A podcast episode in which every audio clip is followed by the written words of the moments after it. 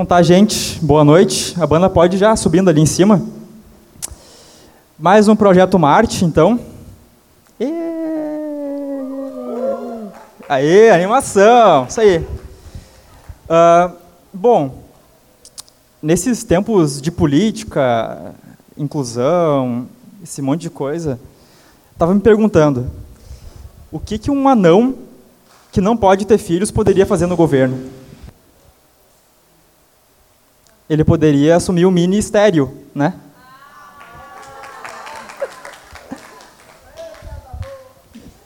Já que a gente vai falar de política um pouquinho hoje, né? Falar um pouco de Estado laico.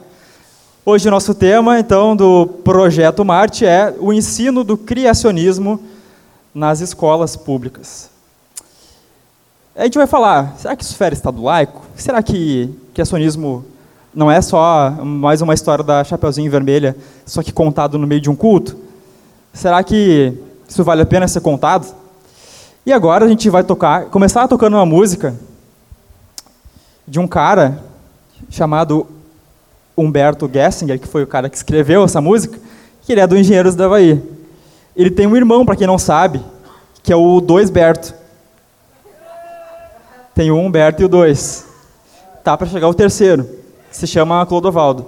uh, bom, somos quem podemos ser.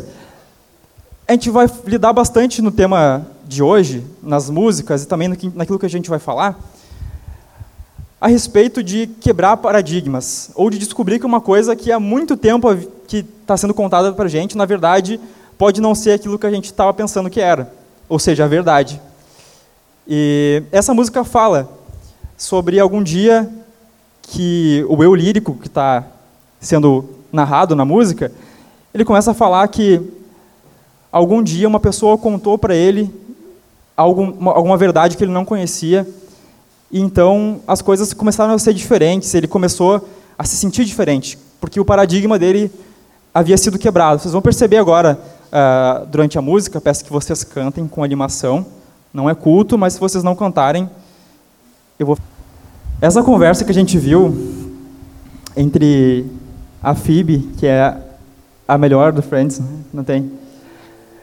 Quem acha aí que a Phoebe é melhor, levanta a mão. Vão ganhar um presente depois um livro para estudar, bando de drogado. E aí, essa conversa que a gente tá, que a gente viu agora na, nesses cortes do Friends, ela é muito, muito, muito, muito comum hoje em dia. Muito comum. Muito comum. É muito comum a gente estar tá falando com alguma pessoa, com alguém, que, por exemplo, um ateu. E eu, eu particularmente, já tive muitos amigos ateus, muitos bons amigos ateus, principalmente na, durante meu ensino médio, eu lidava com eles diariamente, assim. E sempre que eu queria falar um pouco a respeito de evolução e tal, das minhas dúvidas a respeito disso, eles tinham uma postura como a, como a do Ross, assim, tipo, não, peraí, vai dizer que tu não acredita em evolução, vai dizer que tu não acredita em vacina também, vai dizer que tu acredita que a Terra é plana. Ah, não, pô, vai dizer que tu acredita que se deixar um punhado de camisa suja no canto do quarto escuro, vai surgir um rato ali por sim. Essa aí é velha, né? Essa, essa, essa é velha. Muito. Ah, vai dizer, entendeu? É aquele tipo de pensamento que estabelece a evolução, que na verdade é um processo muito complexo, muito grande, cheio de variáveis diferentes para serem analisadas, como uma coisa tão simples, tão rápida de resolver e de se ver, como Óbvia a gravidade. E inquestionável. E é isso que né? eles falam, mas não é óbvio. E eu creio que a Mari trouxe as palavras de alguns uhum. cientistas que têm uma opinião parecida com a, com a do Ross. Exatamente. E interessante lembrar que eu também já passei por isso. Eu estava na aula uma vez e o professor estava comentando alguma coisa de administração. E aí ele comentou alguma coisa sobre algum relato bíblico, assim. Eu sei que o pessoal caiu na gargalhada e disse: por favor, né? Isso é ridículo. Então, como, como a universidade ela forma pessoas com pressupostos que não nem se analisam, né? Na verdade, eles não, não. A gente é louco, louco. Cara, tu não acredita na evolução, tu é louco. Tu é a FIB. Daí tu vê que a Phoebe deu um banho, né? Mas, assim, separando algumas frases famosas de algumas pessoas que apoiam a evolução, né? Uma delas é os. Agora eu vou falar o meu inglês, tá? Me perdoem. Sir Julian Huxley. Percebam que tem que fazer aqui, ó. tem que fazer um gingado, né? Não pode só falar, tem que. um amigo pessoal de Charles Darwin dizia: A teoria de Darwin não é mais uma teoria, mas um fato.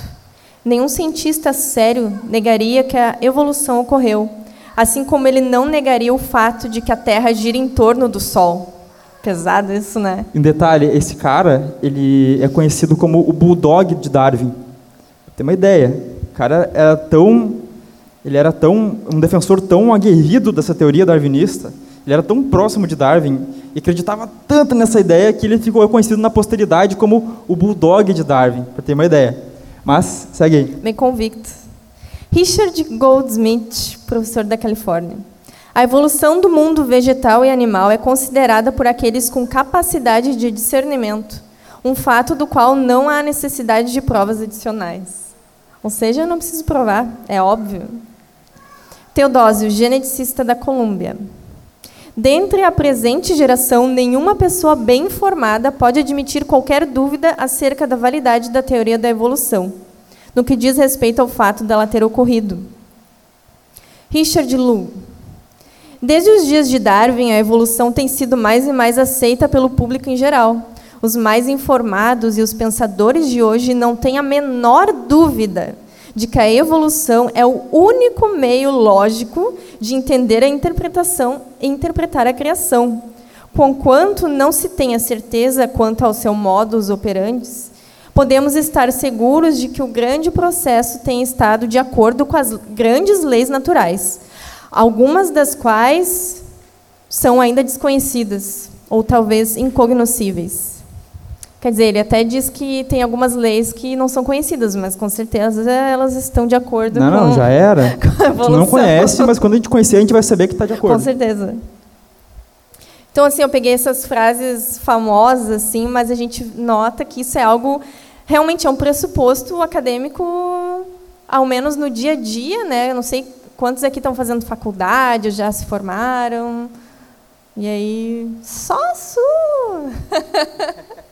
Mas na escola também a gente a gente nem estuda outras linhas, né? Na verdade, sinceramente, há um tempo atrás, eu nem sabia que existiam outras linhas. Para mim era essa, tipo assim, cara, é óbvio, tipo assim, né? Não tenho por que estudar algo que é um pressuposto infalível, né? Tu quer fazer alguma colocação? Sim, eu queria o Pedro, para quem não sabe, tu é, tu é mestre em biologia, né? Mestre em ecologia. Uh! Olha, cara, Metallica tem Master of Puppets e a Vintage tem a Master of Biology. Yeah, tem, cara. Pedroca. Senhor. O Biratã. Uh, então, Pedro, é, queria saber da tua experiência, tanto no, no ensino fundamental e médio, acho que no fundamental a gente não chega a ver esse tipo de, de matéria, mas no ensino médio, durante também a tua faculdade de, eh, de biologia, durante teu mestrado também, como que, como que é vista a teoria da evolução na academia?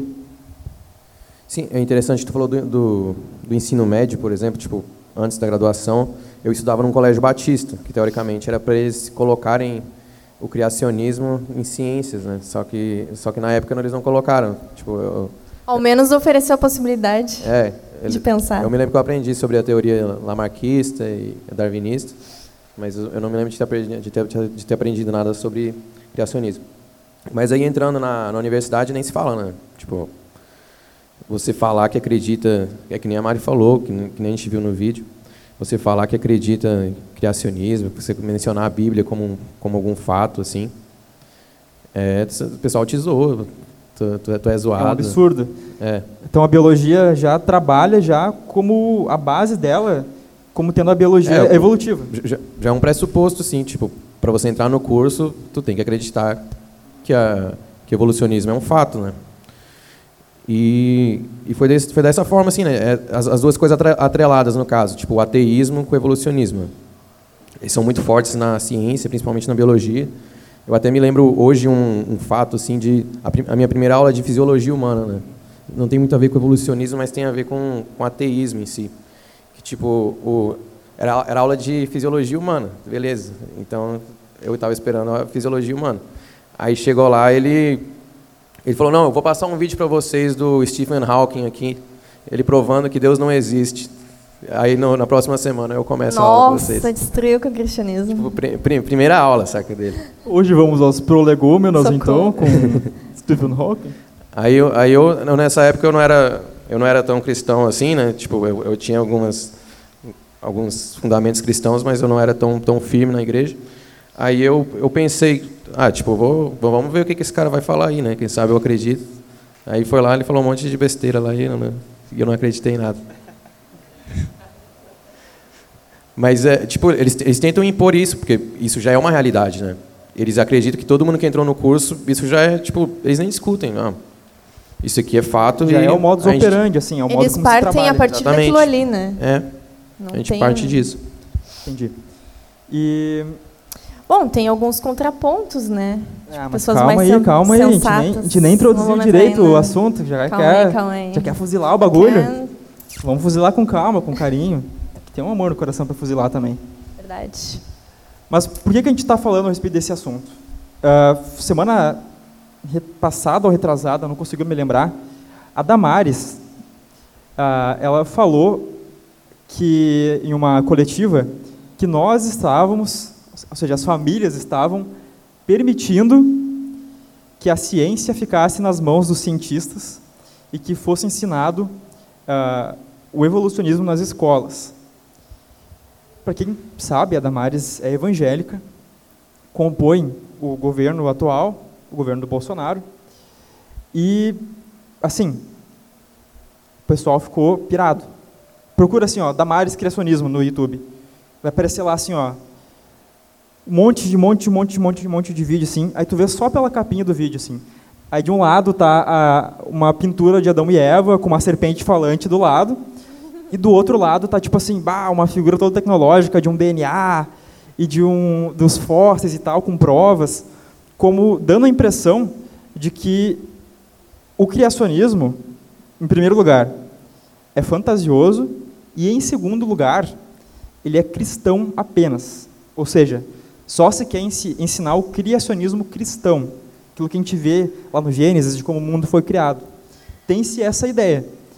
Então, nós já tratamos aqui, ah, dois encontros atrás, sobre Estado laico. Chamou aqui o, o PJ né, para falar sobre isso, deu um banho na gente. Sim, tipo, foi muito bom. Quem não ouviu, ouça, está no nosso SoundCloud, também está no Spotify, sobre Estado laico. E surge também a preocupação: será que o ensino do criacionismo nas escolas não fere também o Estado laico? Porque eu estou ensinando, ensinando, a princípio, uma matéria de fé. Né? Eu queria agora conversar um pouco sobre, com você sobre isso. Ah, afinal, o que é criacionismo e quais tipos de criacionismo a gente, a gente encontra hoje em dia? Será que a gente pode considerar o criacionismo como algo científico? Ou ele é, ah, já é assim, o criacionismo igual religião? A questão é essa, né? Exato. Então a gente vê que na verdade existem vários tipos de criacionismo e aquilo que nós vemos na Bíblia é um deles. Então assim, tu pode me falar melhor os tipos de criacionismo, mas já começa por aí, sempre. Peguei vários vídeos ah, no YouTube explicando de pré-vestibular assim, e era sempre assim, ah, vamos falar da evolução. Tá, evolução é isso. Tá, e aí existiu o criacionismo. Só que o criacionismo, gente, é aquilo que está na Bíblia, é Adão e Eva. Tipo, sempre assim.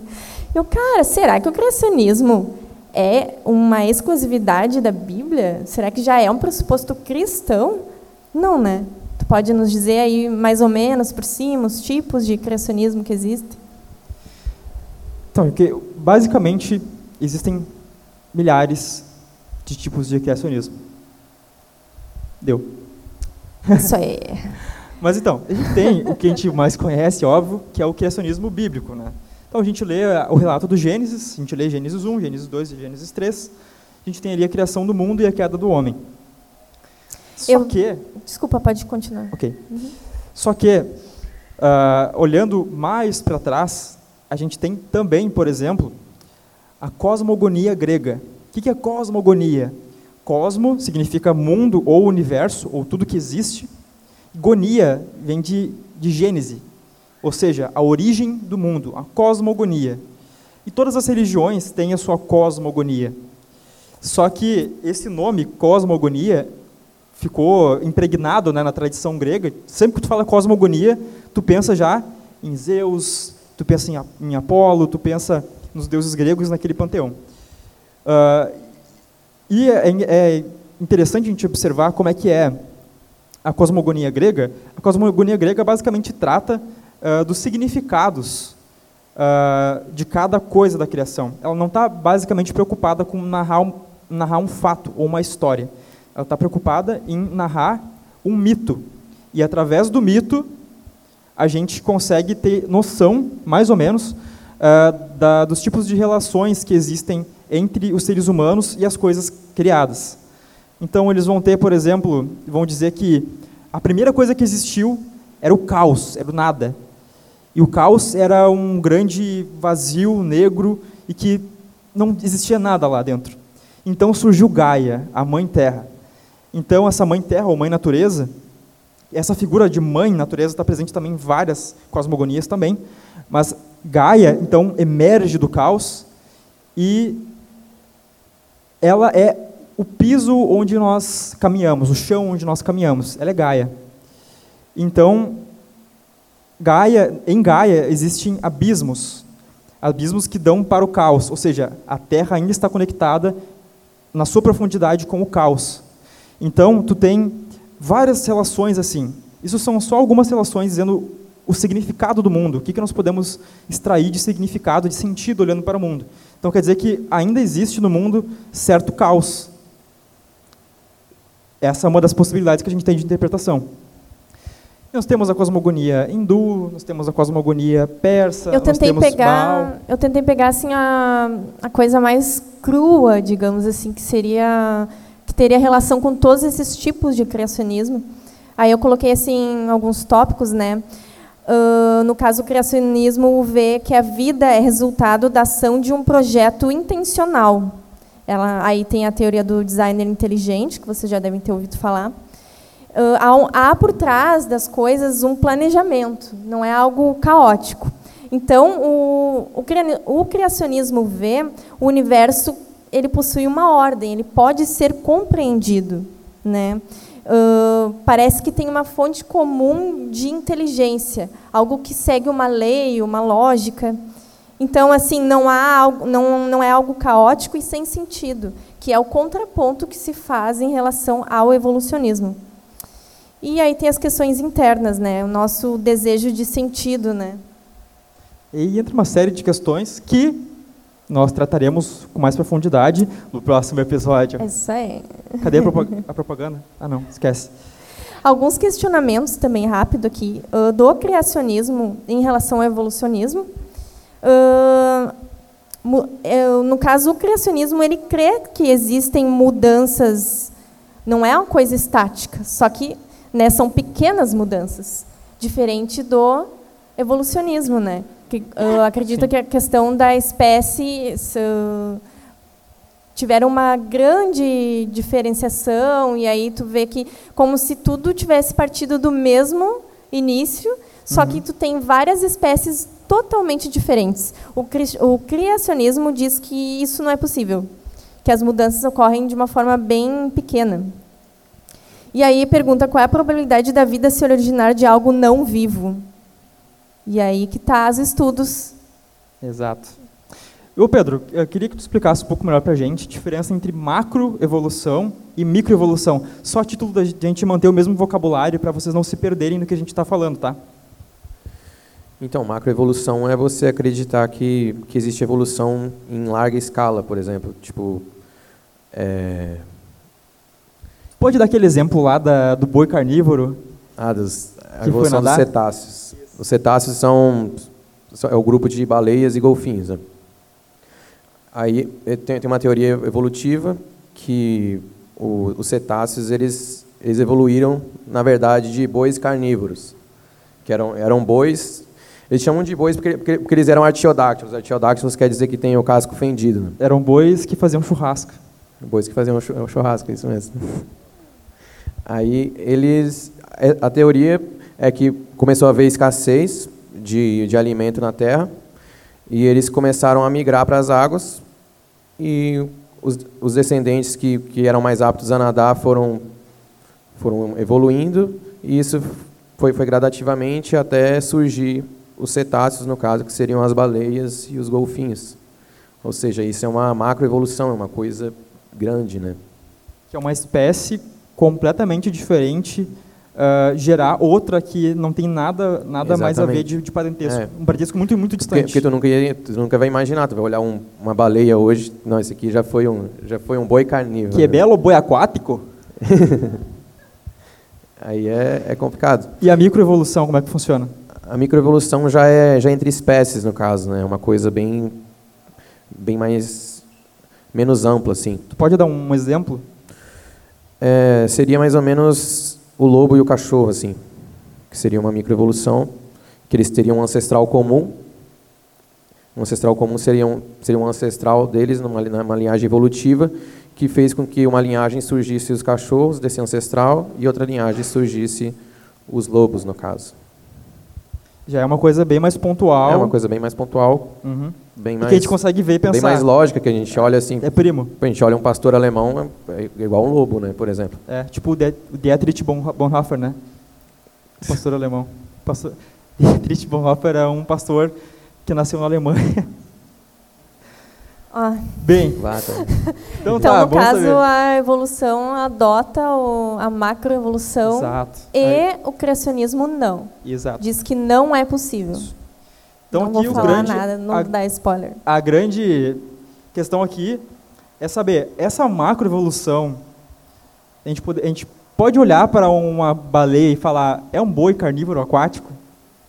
Esse tipo de coisa que a gente está tentando, tentando falar a respeito disso. Mas bem, então a gente pode dizer também que além desses criacionismos todos, digamos que tem uma, uma linha central que une todos eles, que é o seguinte, a definição de criacionismo é a, a crença de que o mundo e o universo, e especialmente, e foco nisso, especialmente a vida, não surgiu de maneira espontânea ou aleatória.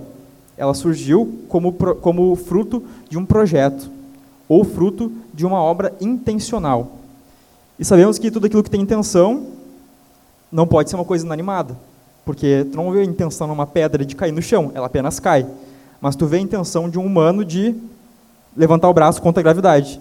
Isso sim é vontade. Uh, então, o que o criacionismo defende basicamente é que uh, existe uma mente por trás, não tem como ser fruto uh, de algo aleatório. Mas bem, dado, dada essa primeira definição, uh, tem o criacionismo científico, né, que é, é defendido com, com testes de laboratório, que é defendido com teorias é, de, de doutorado, mestrado, enfim. Mas isso é uma coisa que a gente vai falar de novo no próximo episódio. Aqui é o agora episódio aqui, zero. Episódio zero. A gente vai falar é agora sobre o ensino disso na escola, nas escolas públicas. Então, bem, já que demos a definição do que, que seria esse criacionismo, vamos então para a próxima questão. E aqui eu quero ver sangue, eu quero ver choro e ranger de dentes, eu quero ver briga. O ensino do criacionismo em escolas públicas fere o Estado laico ou nem? E aí, alguém quer arriscar? Alguém quer arriscar? Venha Tempo. dar sua opinião. Cadê a Bianca? Perdedores. o que, primeiro, o que, que, vocês, o que, que vocês acham? Isso feriria ou, ou não o Estado laico? Brevemente, sim. E por quê? A gente sabe que Estado laico não significa Estado anti-religião, né, como a gente viu na, no outro encontro. Eu diria, primeiro, por que não?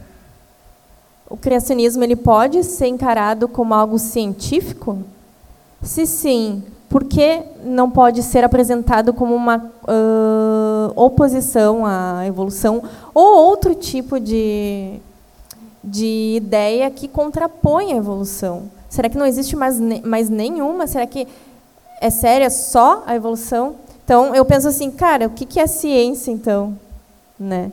Não sei se tu quer definir, se tu quer que eu dê uma lidinha aqui no que é ciência.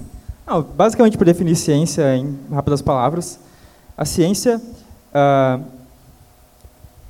ela é um tipo de conhecimento que é adquirido através de métodos, o método, aliás, de um método, na verdade, o um método científico, que basicamente fala o seguinte: para conseguir comprovar se alguma coisa é verdade ou não, eu preciso fazer testes, eu preciso poder repetir esses testes, eu preciso saber de todas as condições em que esses testes foram realizados, etc, etc, etc. Então, digamos, no pensamento moderno, a ciência seria a única forma de nós conseguirmos algum tipo de conhecimento que vale a pena. Não é a opinião do, do carinha que está na esquina e que está chutando um João Bolão no chão. Entende? Não é a opinião do Zezinho da drogaria Raia. É a opinião de alguém que realizou testes, que usou um método para descobrir uma verdade. Basicamente isso que é o método científico ou a ciência. E aí, quer falar alguma coisa? Eu acho que é a respeito de... Eu acho que é mais ou menos o que a Mari falou, que justamente por não ser uma religião só, né? como, como a gente falou anteriormente, não é só o cristianismo que acredita no, no criacionismo. Então, eu acho que isso não feriria o Estado laico por ser uma uma crença, uma crença, uma, uma podia ser considerado ciência nesse caso, mais universal, né? Sim. E uma coisa, vocês podem não saber, mas tem uma coisa curiosa. Tem um ramo do criacionismo, tá? São é um, um grupo mais reduzido, mas existe um grupo que acredita que na verdade a vida na Terra foi originada por outra vida que não era uma vida divina. Ou seja, os Anunnaki, ou os, os Grey, ou os ET Bilu, enfim, o ET de Varginha também é uma possibilidade. Essa, esse, esse ramo da, do criacionismo, ele defende com unhas e dentes que nós somos um grande laboratório genético de seres inteligentes muito avançados de outros planetas. Então veja que a ideia do criacionismo, tu mostrar que existe intencionalidade, uma mente por trás da criação da vida e do universo, uma ordenação que só pode ser fruto de uma mente de uma pessoa, não é algo cristão, muito pelo contrário.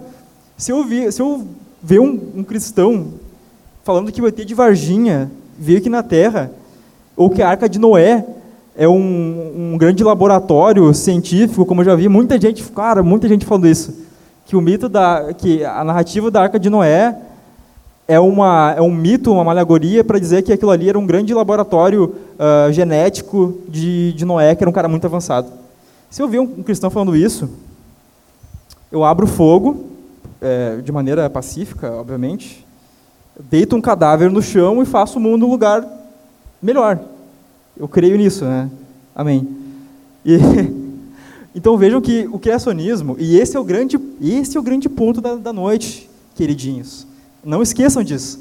O criacionismo não é algo que é puramente cristão. Os cristãos também estão, estão incluídos naqueles que aderem ao criacionismo. Mas tem os malucos que acreditam nos Anunnaki também. Entende? Não esqueçam disso. Ou que acreditam no Ibiru, planeta X. Entende? O Jorge Soros, por exemplo, reptiliano. A Cláudia, a Cláudia Raia também. Então vejam que o criacionismo não é propriamente dito uma crença religiosa. Ele é uma crença científica. Tá? Então, essa é a minha opinião. Por que, que não feriria? Eu acredito que não fere Estado laico, principalmente Estado laico brasileiro, porque, como já foi é, falado, e tu, drogado, que ainda não viu o nosso encontro sobre Estado laico, vai lá e vê, e vocês vão saber o que é Estado laico brasileiro. Nós não estamos lidando com o Estado laico francês, tá? Que a gente não é francês gente não faz biquinho assim por falar. Tá? A gente come arroz e feijão e batata frita, e isso é top. Uh, o Estado laico brasileiro ele admite dentro da sua da sua formação é, política, ou seja, seja pelo presidente, seja por cada indivíduo que vai compor uh, aquele governo, ele admite a expressão da crença. Só que, e, e na escola, esse ensino também deveria ser plural. Entende? Mais para frente a gente vai falar disso com mais detalhe. Por que, que seria desonesto ensinar apenas o evolucionismo? E até o, o Pedro já deu uma prévia disso, que o evolucionismo está bem atrelado com o ateísmo. Né? Depois tu pode falar um pouco mais a respeito disso para a gente. Mas por que, que seria desonesto, na minha opinião, a gente ensinar apenas é, um tipo de, de, de, teoria, no caso, teoria evolucionista? Porque eu acho que é, tu está tá privilegiando um tipo de crença. Tu não está fazendo um tipo, de, um tipo de ensino plural. Sabe o que os, franceses diriam? Os franceses diriam assim, ó, tira toda a religião do ensino, tira toda a religião do Estado, tira toda a religião até da vida pública, até de pegar um banquinho e pregar no meio da praça. Isso tem que ser tirado, tem que ser combatido. É chamado Estado uh, laico de combate. Já o Estado brasileiro não é assim. Então, o que, que deveria ser feito? Deveria, deveria ser dado um ensino mais plural. Entende? Porque se tu não dá um ensino plural a respeito disso, tu está sendo um, um, cara, uma pessoa parcial. Entende? Então, acho que, acho que isso resume nosso pensamento a respeito do, do criacionismo, né?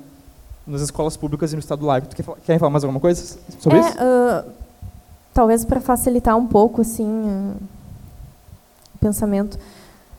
Primeiro, a ciência ela tem que trabalhar com pressupostos. Não existe coisas que não sejam pressuposicionalismo, né? Se a gente for estudar isso, vai dar muitos dias de estudo. Mas o pressuposto da ciência é não existe nada além do naturalismo. Ou seja, só existe átomos, energia, não existe nada por trás. Ou seja, tudo o que aconteceu foi caótico, aleatório e não tem nenhum motivo por trás. Que é o que o criacionismo diz. Não, existe um motivo, enfim. Mas isso é um pressuposto científico uh, da ciência, na verdade. Uh, tem dois, o que eu vejo assim são dois ramos, tá? A ciência, para pressupor o evolucionismo, ela já diz assim, ó, uh, não existe nada, nenhum ser criador, Porém, se existe, ele não influencia em nada. É esse o pressuposto inicial do evolucionismo. Só que não se trabalha com se ele existe, ele pode influenciar e pode ter tudo a ver com isso. E é aí que entra o criacionismo. Essa é a, é a linha que está faltando. Por isso que eu acredito que sim, deveria ensinar nas universidades, uh, nas escolas. Uh, até porque o próprio nome teoria da evolução, né, a gente já vê que existem muitos pressupostos anteriores a ele.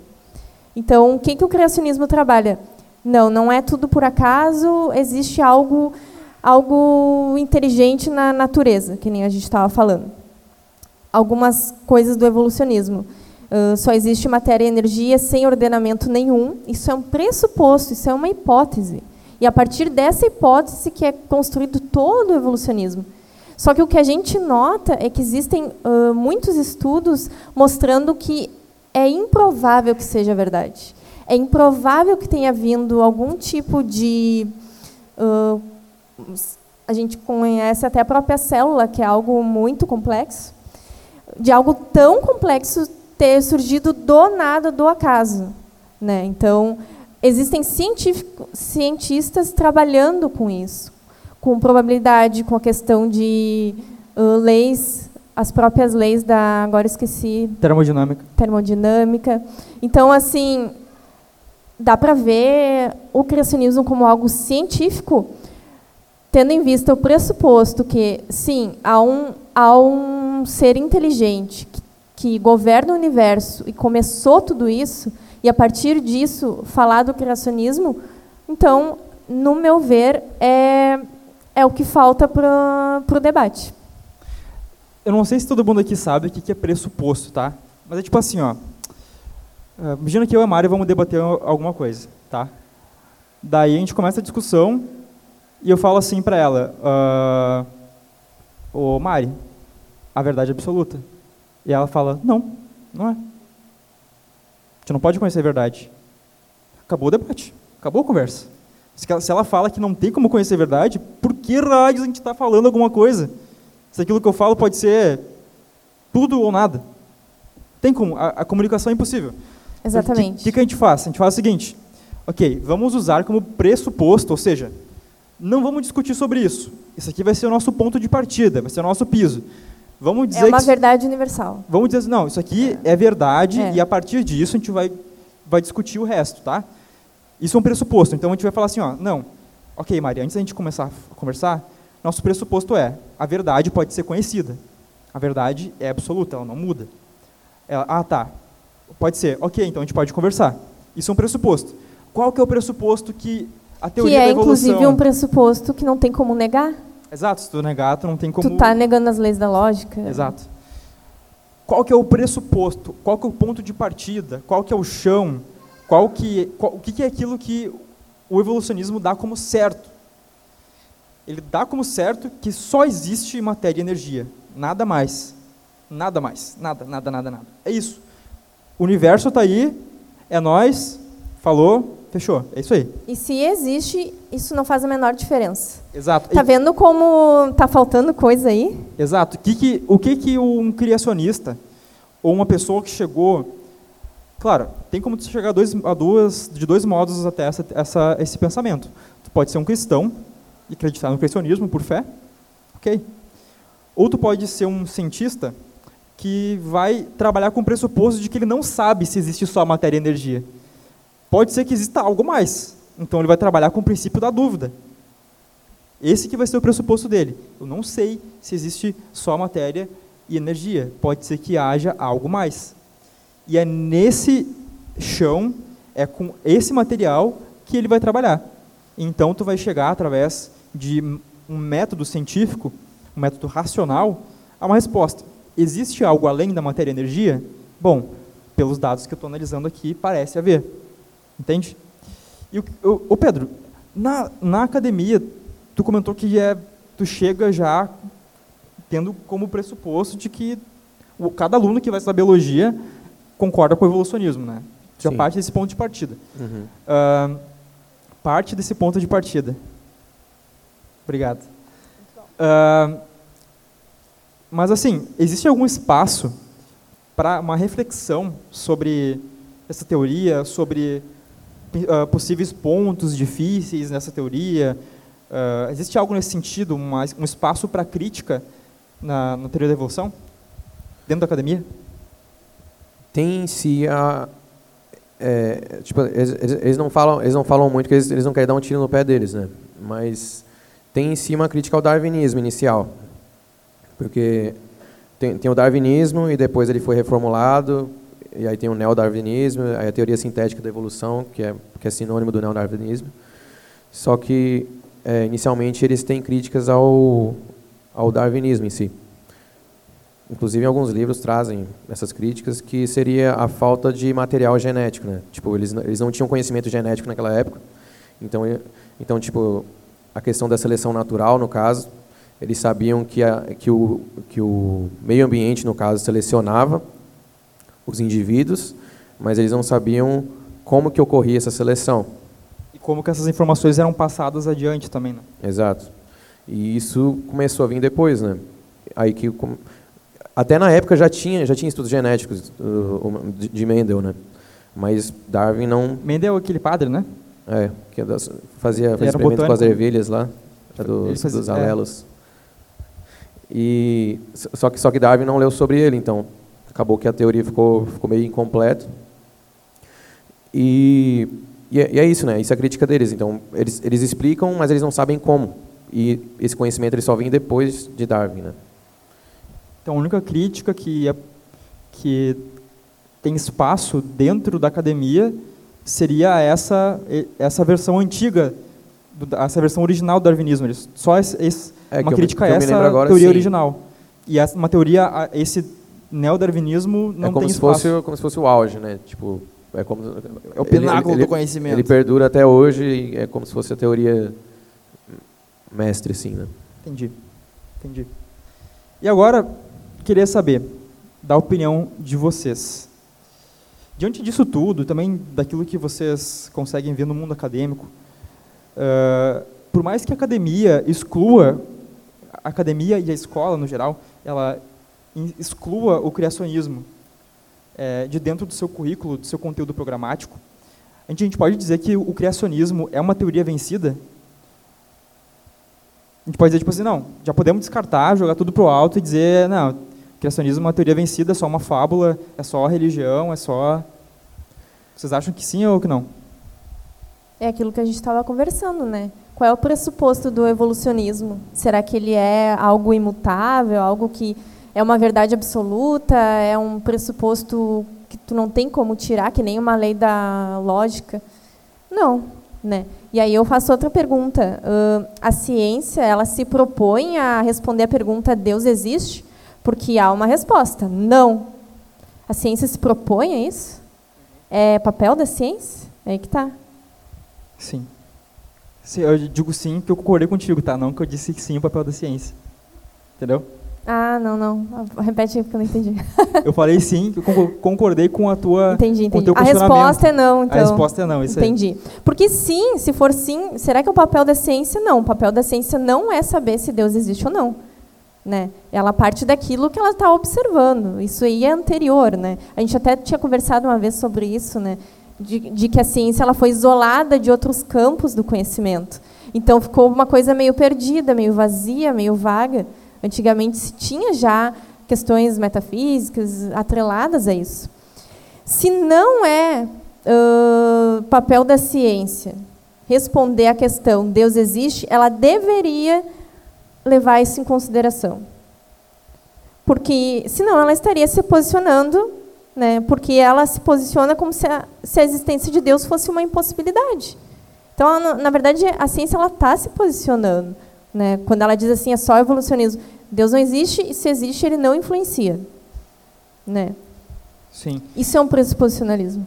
Exato. Então, é, eu, eu diria também que, na verdade, existe um grande ostracismo. Pergunta? Ali também tem. Tá. Aqui, eu já vejo as perguntas. Eu vou falar um, uma frase de efeito, depois eu quero que vocês me aplaudam, tá bom? uh, existe um grande ostracismo. Ostracismo é quando tu isola. Isolado. É quando tu isola uh, alguma coisa uh, e deixa aquilo sozinho. Quando, por exemplo, a gente faz um ostracismo de alguma pessoa da igreja, a gente está ignorando ela. Tipo assim, ah, vai para o teu canto, a gente não vai falar mais contigo, e se tu tentar falar com a gente, a gente não vai falar contigo. Isso é ostracismo. O que há na ciência, hoje em dia, é um ostracismo do criacionismo. Não, não se quer nem dialogar nem saber as ideias, tá ligado? O que, que acontece? Uma conversa entre dois cientistas, um criacionista e um evolucionista. Muito provavelmente vai ser assim. Uh, cara, eu acredito na, no criacionismo, acho, acho, que alguém criou o universo. Aí o, o cara que é evolucionista.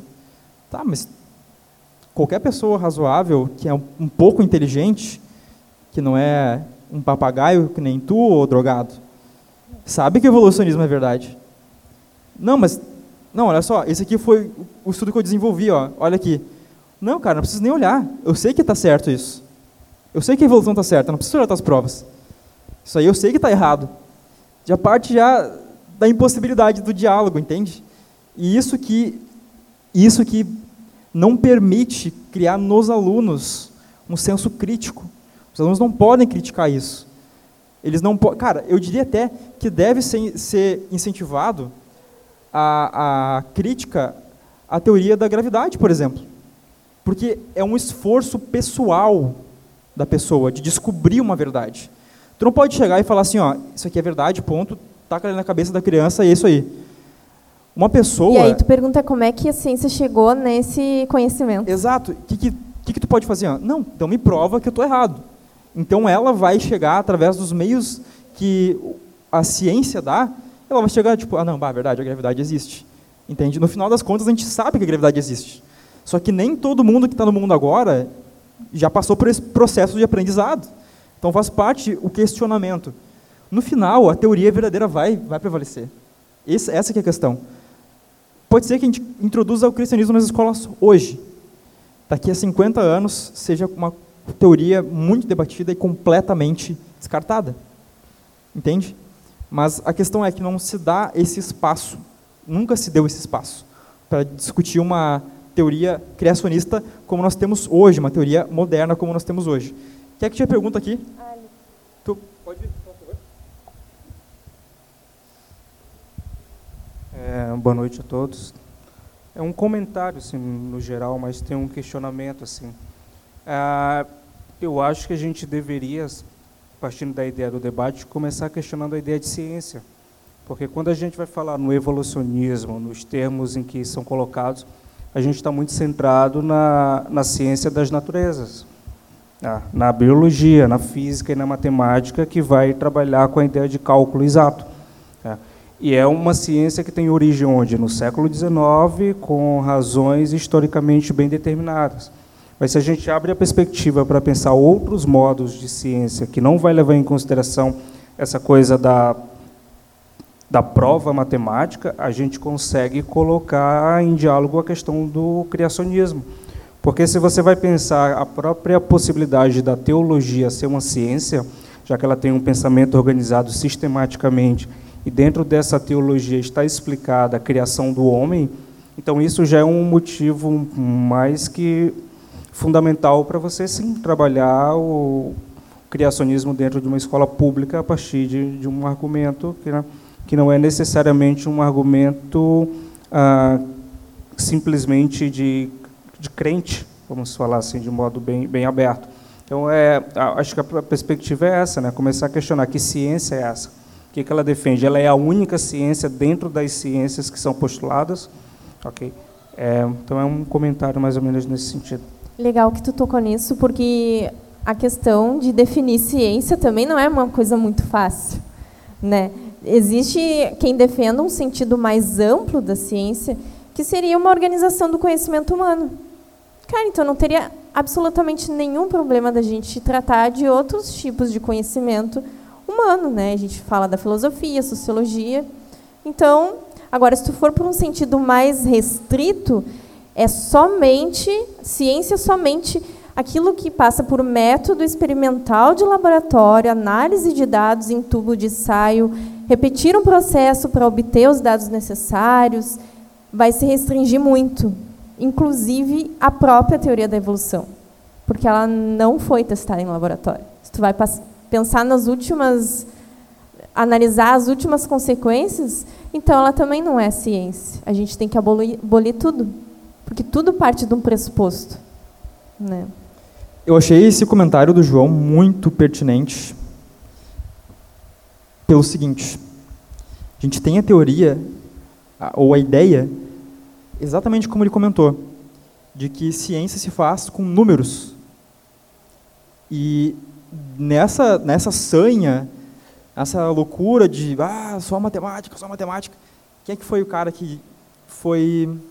Esqueci o nome dele agora, um cara bem conhecido. Galileu Galilei, lembrei. Ele falava assim, ó, tudo pode ser reduzido a números. Tudo. Tudo. Aí tipo tu pensa, um sentimento pode ser reduzido a números? Como é que tu vai estudar a fenomenologia do espírito, por exemplo? Como é que tu vai estudar filosofia com base na matemática?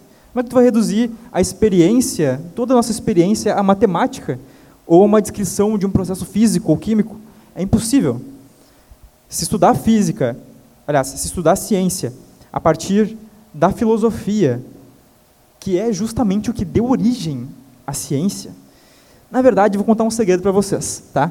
A ciência é aquela filha adolescente que, quando faz 15 anos, resolve botar um piercing no umbigo escondido ou, e resolve, eh, resolve pintar o cabelo de rosa e passar um monte de maquiagem preta e escutar Evanescence e falar que odeia a mãe e enquanto toma uh, vinho no clube de teatro da escola. É isso que é ciência. Quem que é mãe? A filosofia. Ciência e filosofia não eram duas coisas separadas. A ciência, depois do iluminismo, é que resolveu se emancipar e deu a louca, ah, meu Deus, me deixa quieto. Entendeu? É isso que a ciência fez. E é isso que a gente tem, tem que ter em mente quando a gente fala desses problemas. Quando a gente resume tudo, tudo a números, Cara, o universo Fica perde. faltando alguma coisa. O universo perde, cara, a experiência humana, entende? E aí, essa aqui é essa é, purga do sentimento humano, da experiência humana, no processo de se fazer ciência, no processo de conceber ciência, Essa purga que é um, um desastre, tá ligado, pra gente. Essa, é isso que é um desastre pra gente. Eu gostaria agora, mandaram perguntas. Um primeiro aqui foi o Anônimos Gourmet. Mentira, só anônimo, tá? Assim, essa aqui é a pergunta. Pensando pelo outro lado, como as escolas confessionais, escolas clássicas, devem abordar o tema do evolucionismo? Alguns amigos meus de escola adventista foram saber da existência da outra linha de pensamento, evolucionismo, só no ensino médio. Deveriam ser abordadas nas escolas todas as linhas de pensamento uh, como possíveis? Isso não se tornaria confuso para as crianças? Sim, ensino fundamental, óbvio que seria. Tu não vai Sim. ensinar evolução, seleção natural. Só que tu tem uma questão aí. A gente está. Uh, isso que ele perguntou se trata de universi uh, se trata de escolas particulares, né? Que já isso. tem uma confissão. Então, uh, sei lá, adventista tem uma confissão adventista. O que a gente está tratando é escolas públicas porque a gente está num contexto de Estado laico. Eu entendi a pergunta dele. Ele, ele acho que ele entendeu que a gente está falando sobre Sim. escolas públicas. Uhum. Só que ele falou assim: ó, por outro lado, nas escolas confessionais, as pessoas não têm contato com a teoria evolucionista. Eu acho que deve ser ensinado. Eu acho que sim. sim. Claro, uma escola confessional tem o seu resguardo jurídico para ensinar um tipo de coisa específica. Exatamente. Os Ela pais... tem direito de não ensinar. Exato. Os pais pagam para que a criança estude aquilo ali. Não, quero que esse tipo de conhecimento na cabeça do meu filho. Não quero Darwin. Blá, não quero nada. Blá. É isso que eles fazem. Escola confessional. E aí, mas sim, cara, acho que seria muito proveitoso, muito, muito proveitoso. Como eu falei, a teoria verdadeira vai prevalecer no final. E é muito bom a gente instigar esse conhecimento crítico nas, nas, nas crianças e nas pessoas. Eu acho que ensino fundamental é forçar um pouquinho a barra. Ensinar Tipo, essa treta de criacionismo, evolucionismo, ensino fundamental, criança é muito pequena. Mas o ensino médio, eu acho que é muito, é muito válido.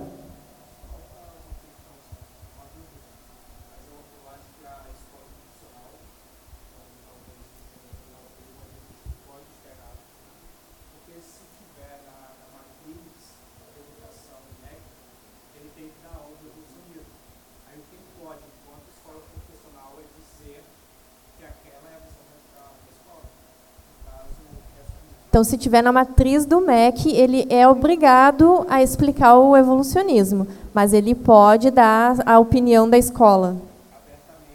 Uhum. Sim. Então, isso, isso não acontece, então, de só ver um é. lado da, da mulher. O que acontece, eu acho que ele falou, é que as escolas dão pouca atenção para essa, essa matéria, para esse conteúdo. Tipo, falam muito rasamente, tipo pode assim, ser. não, mas isso aqui que é o verdadeiro. E eu, eu acredito que também seja prejudicial. É, desenvolver o pensamento crítico. E quando eu falo pensamento crítico, não é ser aquele adolescente chato que tu fala ai e aí já não, isso está errado. Veja bem, com essa crítica, não é isso. É ele poder ter o processo de ele mesmo digerir aquela ideia e poder trabalhar com os neurônios próprios dele e poder pensar como uma pessoa completa, não como uma pessoa que só engole pasto do governo, que só vai engolir aquilo que está sendo ensinado. Isso é muito prejudicial. Estava conversando com o João antes a respeito é, de ensino, e, cara, é desolador, porque as pessoas são analfabetas funcionais. Sabem ler e escrever, mas não entendem o que leem e escrevem. É muito difícil ter essa compreensão. E quanto mais a gente coloca um tipo de ensino padrãozinho, que só é, só é para ser ensinado, e quem discorda é burro, quanto mais se faz isso, mais analfabetos essas essas pessoas ficam, mais analfabetos os alunos ficam. E esse é o problema. Aqui, aqui uma pergunta muito interessante que eu acho que a pessoa que fez essa pergunta não entendeu muito bem o nosso ponto principal. É esse aqui, ó. Por serem escolas públicas e o Brasil ser estado laico, deveriam então ser ensinadas todas essas vertentes, no caso de criacionismo, né? Ele falou como criacionismo grego, cristão, evolucionismo, design inteligente, etc. Na verdade, a gente vê, como a gente estava falando, que tem um ponto em comum entre essas questões isso, criacionistas.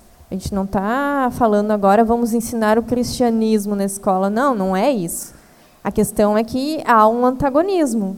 Né? A possibilidade de existir um ser uh, inteligente que criou as coisas, a, a impossibilidade de existir. Daí a gente está na impossibilidade. Exato. É, como, como a gente falou, existe um fio, uma linha condutora que está sobre, so, uh, sobre uh, que perpassa todas essas teorias criacionistas, entende? Então, é essa linha, esse fio condutor que se pretende ensinar. Porque, na, ver, na verdade, na verdade, é até aí onde a ciência pode ir. A ciência pode falar assim, ó, ó parece, me parece, pelos meus experimentos, que existe alguma mente que trabalhou por trás da criação. Agora, saber quem é essa mente, ou mentes, já é, já é outra questão para outra área. Filosofia, metafísica, teologia, aí já são estudos posteriores que não, não se enquadram no escopo né, da, da, da ciência biológica, da ciência experimental. E é exatamente isso. Eu acho que, acredito que pode ser dada uma literatura complementar. Por exemplo, ah, isso aqui é o criacionismo, a linha principal do criacionismo. Vocês podem ler tal e tal e tal e tal, tal livro para descobrirem que tipos diferentes de, de cosmogonias de criacionismo existem ao redor do mundo, nas diferentes religiões. Mas acho que como leitura complementar, até porque João pode muito bem dizer que é bem apertado, dá todo o conteúdo programático é, que está proposto durante o ano para os alunos. Né? Por favor. Pode vir aqui perguntar? Obrigado.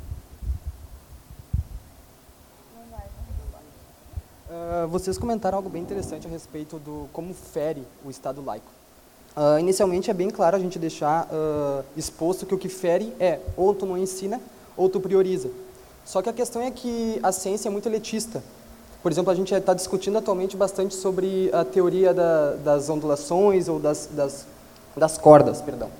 E ninguém sabe a respeito da teoria das cordas, mas ela é, digamos, crucial para o evolucionismo.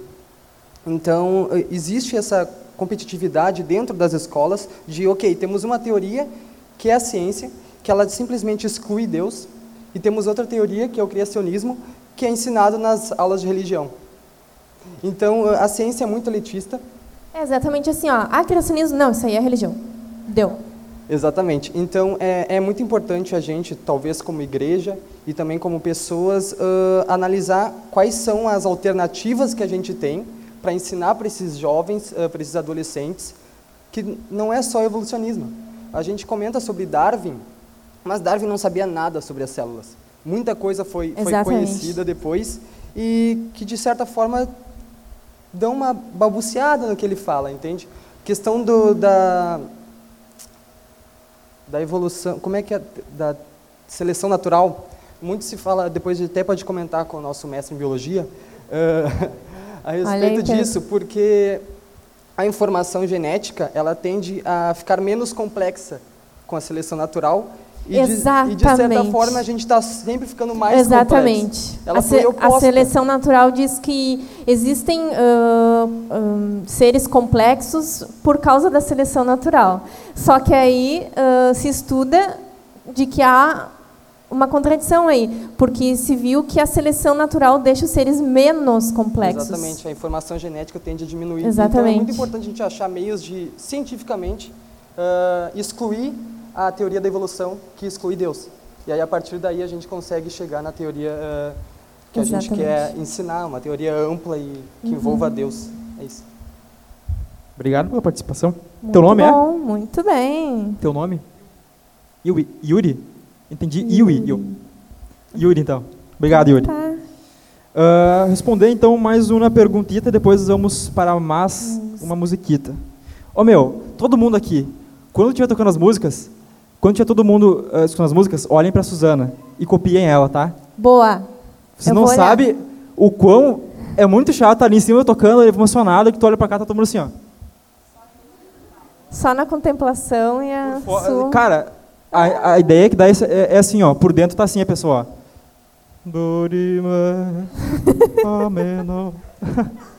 e tá aqui, tá ligado? A gente tá ali tocando. Meu, a gente tocou uma música do Humberto, cara. O irmão, irmão do Esberto. E vocês estavam parados, meu. Não, deu umas Engenheiros aí, deu umas... do Havaí. É, mas foi só depois de quem? A sua, né? Claro. Ótimo. Ó, ó copinha é a Suzana, tá? Tá, tem uma pergunta aqui, depois tem uma pergunta, né, Miriam? Ou tu que tem a pergunta? Hã? Ai, cadê ela? A Bianca? Ah, pena que ela foi embora, né? Que pena. Queridinha.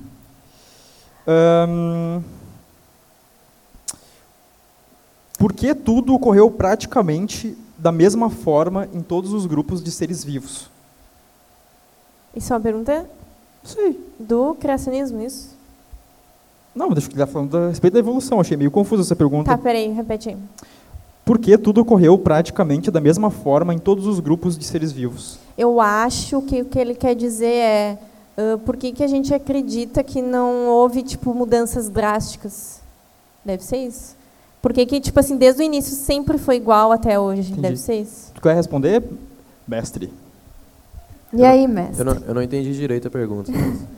Cara, se o Pedro não entendeu, Eu- passa agora. já era. Não, não. Como, Já era. como é que tu falou, Mari? Que- É, eu acredito que a pergunta seja assim: por que, que o criacionismo ah, acredita que desde o início até hoje não houve mudanças nas espécies?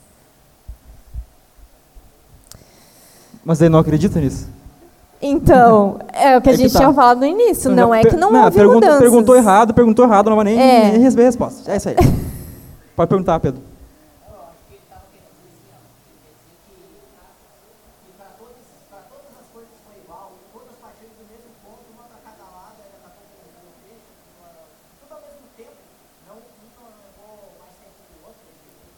Cara, isso eu precisava de uma aula de biologia para responder. Ah, por que aconteceu com tudo com todos os grupos de, de seres vivos? Tá, Na verdade, justamente o criacionismo ele vem contrapor co- ah, estudos de que ah, é improvável que tenha acontecido isso. Entendeu? Mas bem, Mas a é, Bianca, cadê? Ela foi embora mesmo? nos abandonou. Tá bom. ok. Vamos tocar mais uma música então. Vamos lá. a banda então. já pode ir subindo ali para cima, por favor. E essa essa música Não olhe para trás. Cara, essa música é muito antiga. É da época que o Dinho Ouro Preto ainda sabia pensar. Ele conseguia ainda. Coitado dele, não vou zoar o cara. Mas essa música é interessante que ela fala sobre uma, uma inteligência que chegou a ficar burra de tanta informação. Na verdade, é isso que a gente percebe um pouco às vezes, quando a gente está falando com um evolucionista. Ele cita tanto dado, dado, dado, dado, dado, dado, dado, dado, dado, dado, dado, e quando vê, tudo que ele está falando não faz nenhum sentido. Entende? Então, relembrar um pouquinho dos anos, sei lá, anos 2000, anos 90, sei lá, não sei que, que, de que ano é essa música.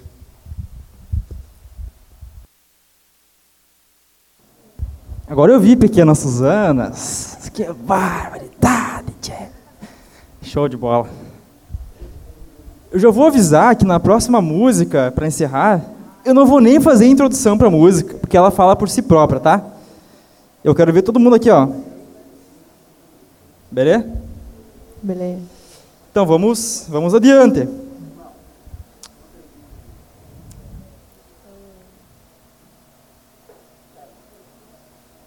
Boa noite. É uma dúvida, assim. É, eu tenho vários amigos que já disseram acreditar, né? Eles são é, cristãos como a gente, né? E, tipo, ele acredita também na teoria da, teoria da evolução. Tem como a gente ser cristão? Existe, existe, Isso. existe. Tem essa possibilidade? Se tem, até que limite a gente pode fazer isso? A gente pode ir por esse caminho aí. Existe essa linha, sim.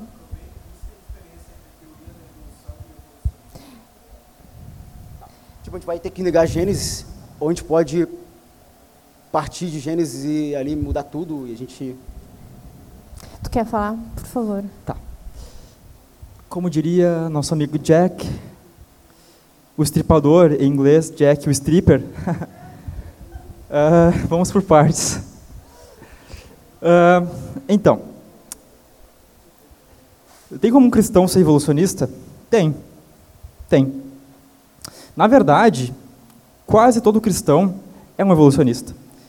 Porque a gente trata da microevolução.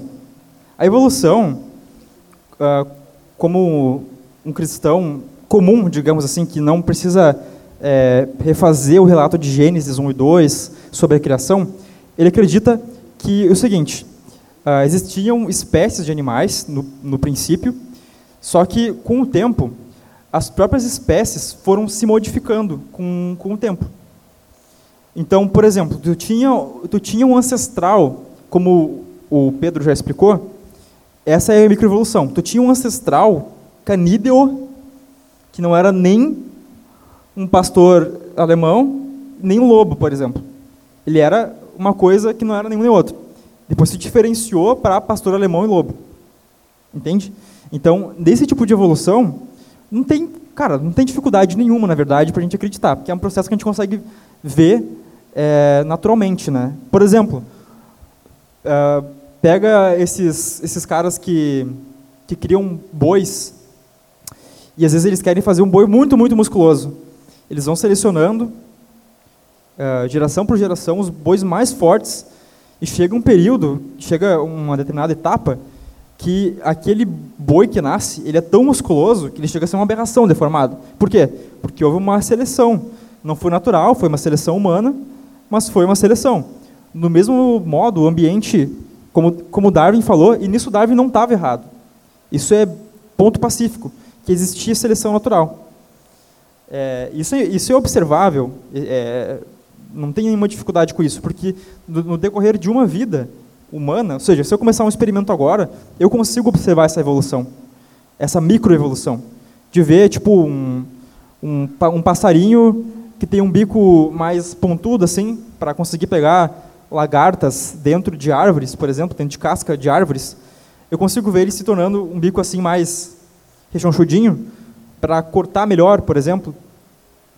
Eu consigo ver isso no decorrer de uma vida. Se eu isolar, por exemplo, é, um mesmo passarinho em dois ambientes diferentes, num ambiente que tem que ele vai conseguir a, a, o alimento só dentro de cascas de árvores Aqueles que não tiverem o bico tão fininho, eles vão acabar morrendo. E aqueles que tiverem o bico mais fininho, vão conseguir né, pegar o alimento e sobreviver. Agora, se eu coloco esse mesmo pássaro num ambiente em que o bico tem que cortar coisas e não furar uma casca de árvore, por exemplo, aqueles que têm o bico mais rechonchudinho, que, que é mais propício para cortar coisas, esses vão conseguir alimento mais facilmente, vão sobreviver mais e durante um tempo, sei lá, o período de uma vida, tu vai conseguir ver a diferença entre essas duas populações. Isso é ponto pacífico, tranquilão. Uh, agora, quanto à teoria da evolução, tem muito debate sobre isso, muito debate mesmo. A posição nossa e da Vintage é que não tem como harmonizar essas duas coisas, porque tu teria que forçar bastante o relato de Gênesis. Teria que considerar aquilo um relato basicamente teológico, ou seja, é uma narrativa que não busca expressar um fato histórico, ele busca expressar um fato teológico, que Deus é o criador dos céus e da terra e mostrar o caráter desse Deus, né? Então é um Deus providencial que está presente na criação, um Deus que criou a criação por etapas, é um Deus que criou é, do, uh, com as próprias mãos, planejou o ser humano, é um Deus que separou as espécies, é um Deus que deu um mandato para eles, um mandato cultural, nesse sentido, são, são, já são é, significados teológicos, não, não históricos. Seria né? uma coisa mais simbólica. Exato, seria um símbolo ou uma, uma alegoria uhum. para representar um tipo de acontecimento teológico de, ou de fato teológico. E aí, para tu ser um evolucionista, é, como é, é descrito, tu vai passar por uma série de dificuldades. O primeiro deles é justamente esse de tu ter que dizer que o relato de Gênesis não é histórico. E aí tu entra em, em problemas posteriores depois. Mas bem, uh, a questão é, até tem como tu ser um, um, um, cristão e evolucionista. Tem bastante gente que, que é, bastante. Uh, Tim Keller, por exemplo, ele abre a possibilidade para isso. E Tim Keller, pô, cara que todos nós aqui lemos, né? Uh, claro que nesse requisito a gente não concorda muito com ele, mas é possível. E quanto a, ao que tu falou, João, do, do, de um cristão ser evolucionista, sim, ele pode ser evolucionista no sentido de que ocorreram essas microevoluções. Agora, tu, tu, comprar todo aquele pacote da evolução, como ela é narrada por Darwin e depois pelo neodarwinismo, isso já é mais, mais complicado. Só mais uma pergunta que tem aqui que eu achei muito interessante. Por que existem duas narrativas diferentes sobre a criação em Gênesis capítulo 1 e 2? Cara, isso, cara, isso já dá tanta treta, cara, vocês não estão ligados. Ah, isso dá muita treta. O que, que é o, o relato de Gênesis 1, 2? Primeiro, Deus fala assim, ó, ah, e Deus, no princípio, criou, Deus os céus e a terra. E aí, tipo, a terra era sem forma vazia e tal lá. Chega no final do capítulo 1, Deus acabou de criar a terra e seres vivos. A visão macro, né? E depois, no capítulo Visão 2, geral. exato. E depois no capítulo 2 ele começa a falar que ele, como ele criou o ser humano. Aí tu, pô, mas não, não, não, peraí, peraí, peraí. Vamos se respeitar, né, pai? Qual é que é? Tu acabaste de me falar, pai. Tu criaste tudo, pai. Qual é que é? Agora tu tá me falando que tu, né, qual é que é, pai? Aí tem gente que vai falar o seguinte: a primeira criação existia um Adão e uma Eva diferente. Na verdade, era Adão e Lilith, por exemplo. Lilith seria alguém que não foi submissa a, a Adão, a primeira feminazi da história. Desculpa, feminista, falei errado.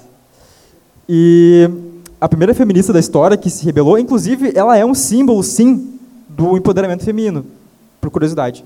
Depois, ela fez um pacto com o demônio, se casou com o demônio, e ela foi a primeira vampira que adquiriu poderes diabólicos. Que viagem. Entendeu? Por quê? Porque eles leem Gênesis como uma narrativa linear. Gênesis não é uma narrativa linear. Gênesis, capítulo 1 e 2, é o que a gente chama de hebraísmo. O que é um hebraísmo? É a maneira hebraica de se escrever. É tipo um brasileirismo, entendeu? Como os hebreus escreviam? Eles tinham a mania de fazer muitos paralelos e de fazer, uh, primeiro, uma narrativa curta para te situar no que aconteceu no geral, e depois eles vão aprofundar em apenas um pequeno ponto específico da narrativa que eles acabaram de contar. Então isso acontece. Gênesis 1, uh, o autor, Moisés, está uh, narrando o overview, assim, ó, por cima. O que, que aconteceu? Deus criou os céus e a terra, e os seres vivos, e o homem e a mulher. E aí depois ele vai se atentar, dentro dessa narrativa que ele já fez, a explicar em detalhe como que ele criou o homem e a mulher. E isso é importante, porque ele vai dizer coisas muito importantes a respeito do, do homem e da mulher. Ele vai dizer que o Deus mesmo se abaixou até a terra e do barro fez o homem. E do homem, da costela do homem, ele fez a mulher. Ou seja, a questão dos sexos, a questão dos dois sexos, essa, essa dualidade, ela é tão intrínseca, tão próxima, que tu não pode separar nas relações humanas essa atração que existe, que existe entre homem e mulher. E parece que a separação que há entre esses dois gêneros é, depois volta a acontecer essa volta a acontecer uma união entre os dois no casamento. Ou seja, é um detalhe que ele, se ele não falasse ali, a gente teria perdido muita coisa. Então, é isso. Lembre-se lembre disso. Hebraísmo. Primeiro, um relato geral, um overview, e depois, um detalhe na história. É isso. Vocês querem falar mais alguma coisa? Não, não, tá ótimo. Então, como diria Jack the Stripper, vamos dar-lhe para não tomar, né? Então tá, próxima, próxima questão. Ô Cid, fala aí, qual é que é? Vem cá, vem cá. Quer perguntar algum trem? Chega Ô, mais? trem, pergunta. Estão aqui para isso. Você está vendo ele? Entenderam? Eli, Eli. É, nosso mestre falou que, mestre em biologia, obviamente, que de um descendente comum surgiu um lobo e também o cachorro, né, no caso. Por que não acreditar, então, que de um mesmo descendente comum pode ter surgido tanto o macaco quanto o ser humano? Ah, largou assim. E foi embora. Agora te vira. E foi embora. Agora, qual é que Te é? vira, doutor. Che- Chegou aqui, largou uma bomba e foi embora, né? Peidou e saiu correndo. É, se você for acreditar no evolucionismo, você pode partir, partir a partir desse ponto mesmo. Mas aí tem, já, tu já entra numa questão bíblica, no caso. né? Que é, acredita-se que o ser humano foi criado à imagem e semelhança de Deus. né? Então, como ele foi criado à imagem e semelhança de Deus, ele não se modificou ao longo do tempo. Então, ele não veio do macaco, no caso. Mas aí isso já é uma visão bíblica das coisas, é uma visão que a gente tem, né? Diferente do... Porque tem, tem, tem aquela teoria do, da, da arca, que a gente falou no último encontro, que seriam os arquétipos, né? Que, que poderiam ter entrado na arca, por exemplo, os ancestrais... Não podia dizer ancestral comum, mas tipo um arquétipo que seria um seria um, um, um, um ser é, meio lobo meio cachorro que originou todos os todos os parentes é, dos canídeos. Então já entra numa questão mais teológica. Então acho que seria isso. E se tu me permite, caro mestre, tem outra dificuldade na verdade também que ninguém pensa, que é o seguinte: é,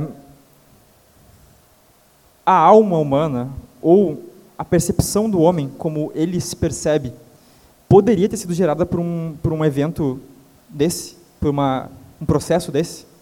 Eu acho que aí tu pode analisar Claro, o Pedro falou uma coisa acertadíssima, que é a questão da imago Dei, a imagem de Deus no homem.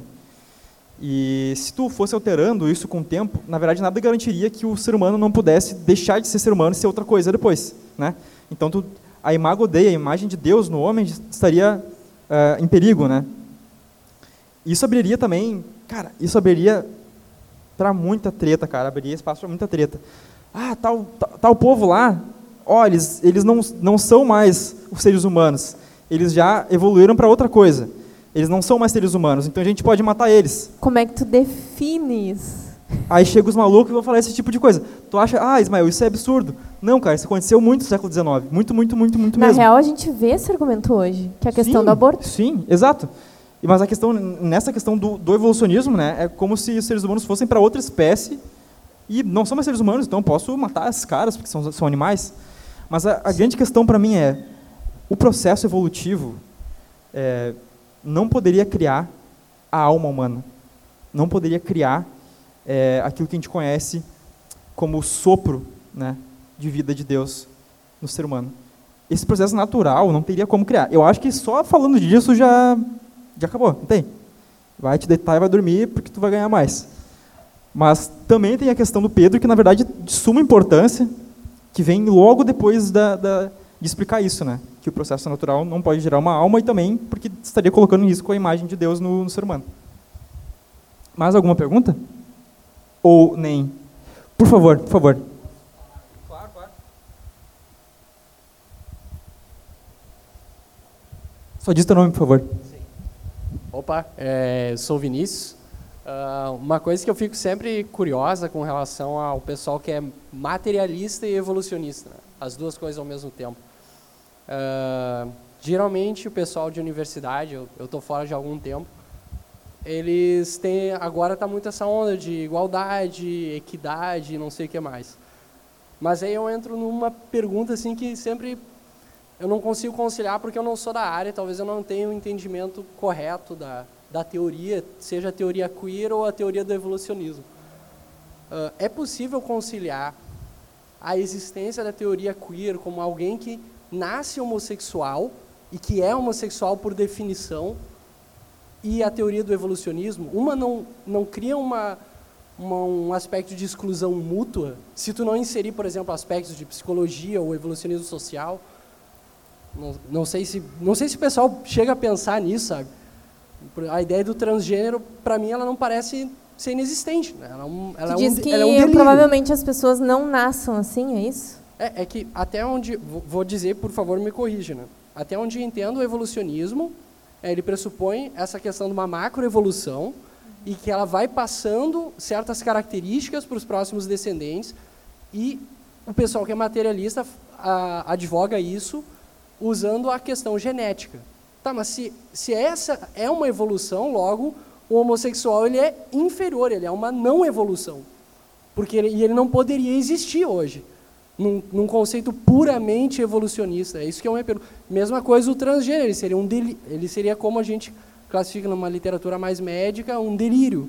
Né? Mas o, o, questão da prática homossexual, ela já não poderia mais existir, porque passado tantos milhares e milhões e milhões de anos de prática heterossexual, não existiria mais simplesmente ninguém que teria interesse em fazer sexo homossexual. Não seria uma prática que faria sentido. Até porque ela também não prevalece ela no meio. contra o evolucionismo. É, ela não, como ela não prevalece no meio por eles não se reproduzirem, naturalmente o, tem que ser uma característica é, ambiental que promove isso, né? para continuar existindo milhões e milhões de anos depois.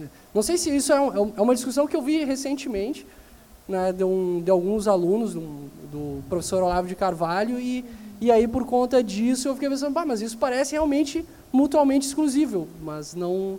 Queria saber se isso existe a possibilidade de discutir isso na genética, no caso. Sim, in, inclusive a gente teve um, teve um encontro, acho que foi o, Segundo, né? Foi o segundo. o segundo, a gente falou sobre ideologia de gênero. Se, se quiser ouvir, também está lá no... A gente falou sobre isso. A gente tá bom de propaganda, né? É, tem que fazer, né? Ouça nossos meios de comunicação. Também disponível nas plataformas Spotify e Wizard. E- e- Então a gente até comentou sobre isso, que há, há teorias que existe que exista o gene gay, né? Tem, tem estudos e tal, mas esse estudo ele surgiu, acho que no, come- no começo dos anos 2000, depois ele foi derrubaram esse estudo com outra pesquisa e depois ele voltou. Então ciência é assim, ciência tipo uma hora está valendo, outra hora não está valendo, de acordo com o que o pessoal vai, vai publicando. É a filha rebelde, né, cara? Falei? Não tem? É. É isso aí. En- Então, é, e tu tu falou certo. É, uma, uma vez que, que os gays não, não, não, não se reproduzem, eles não conseguem herdar os genes para a próxima geração. Então, teoricamente, esse gene gay não seria propagado. A gente até discutiu sobre isso, a questão, a questão fenotípica, no caso, que às vezes no, no, no DNA da- das pessoas existem existem alguns genes que são expressos somente quando, ela, quando a pessoa ela é submetida a uma determinada situação. Então, pode ser que isso aconteça, entendeu? Questão de ambiental Hum. também. Na verdade, muitas coisas advogam contra o evolucionismo, né? Ah, se prevalece a espécie mais melhor adaptada ou que tenha mais forte, digamos assim, por que que existe solidariedade? Da onde vem? Se isso é anti-evolucionismo, está preservando uma espécie que é mais fraca. Daí como é que tu vai defender a moral, a ética? É o, o próprio altruísmo, né? Tipo, um ser ele sacrificar pelo outro, ou Exatamente. Que leva alguém a se sacrificar, então. esse, esse gene teoricamente ele não era para ser para ser herdado, né? Eu me permita discordar de vocês. Briga, briga, briga, briga, briga, briga, briga. Não, mas eu acho que existem existem gays e gays, né? Bota a cara no sol, mano. Sim. Seguinte, como é que era a prática do homossexualismo grego na antiguidade? Os gregos faziam sexo entre homens, os homens gregos faziam sexo entre homens por prazer. E os esses mesmos homens que faziam sexo com outros homens por prazer tinham suas esposas e faziam sexo com elas para reprodução. Para reproduzir. Ou seja, o pilar da, da, da, da espécie sendo propagada ainda estava ali. Porque tu ainda tinha esses mesmos caras é, procriando. Só que eles faziam aquilo por prazer. Entende? Então acho que não seria mutuamente excludente. Eu acho que não, na, analisando o homossexualismo e a teoria queer pela ótica do evolucionismo, acho que não é não é não é mutuamente excludente. Mas será que é lógico um evolucionista. Não, nada no evolucionismo é lógico, na verdade. Porque não é sério, não quero eu não quero xingar. Eu não quero xingar, Não mas é- já tô xingando. Mas aqui é verdade, eu não posso. Não tenho culpa se é verdade dói. Mas aí que tá, por que, que, por que se defende, então? Porque, cara, no evolucionismo, na- pensando pela ótica evolucionista, nada tem sentido, na verdade, porque é tudo aleatório. Entende? Então, se, surgir, se chegar a surgir uma aberração ah, física e as pessoas continuarem, é, tipo, não matarem aquele indivíduo, por exemplo, e aquele indivíduo continuar se propagando, ele vai existir. Não tem esse conceito de aberração não cabe na, no evolucionismo. Por quê? Porque tu não tem algo que seja o padrão fixo. Exatamente. Tu, tem, tu não tem, tipo, ah, este aqui é um ser vivo, saudável, padrão, todos aqueles que fogem disso aqui devem ser exterminados. Isso aqui é Na bom, verdade, isso não. aqui é ruim. Na verdade, na, na- Basicamente isso. poderia surgir qualquer tipo de coisa. Entendeu? Poderia surgir, por exemplo, seres humanos que achassem que são chinelos. E as pessoas se reproduziriam com esses seres humanos, eles continuari- continuariam existindo, porque sim, não precisa ter nada lógico, porque tudo depende de um movimento da natureza, da seleção natural. Se a seleção natural escolheu aquilo ali, aquilo ali, ponto. Se é algo diferente daquilo, então está errado, entendeu?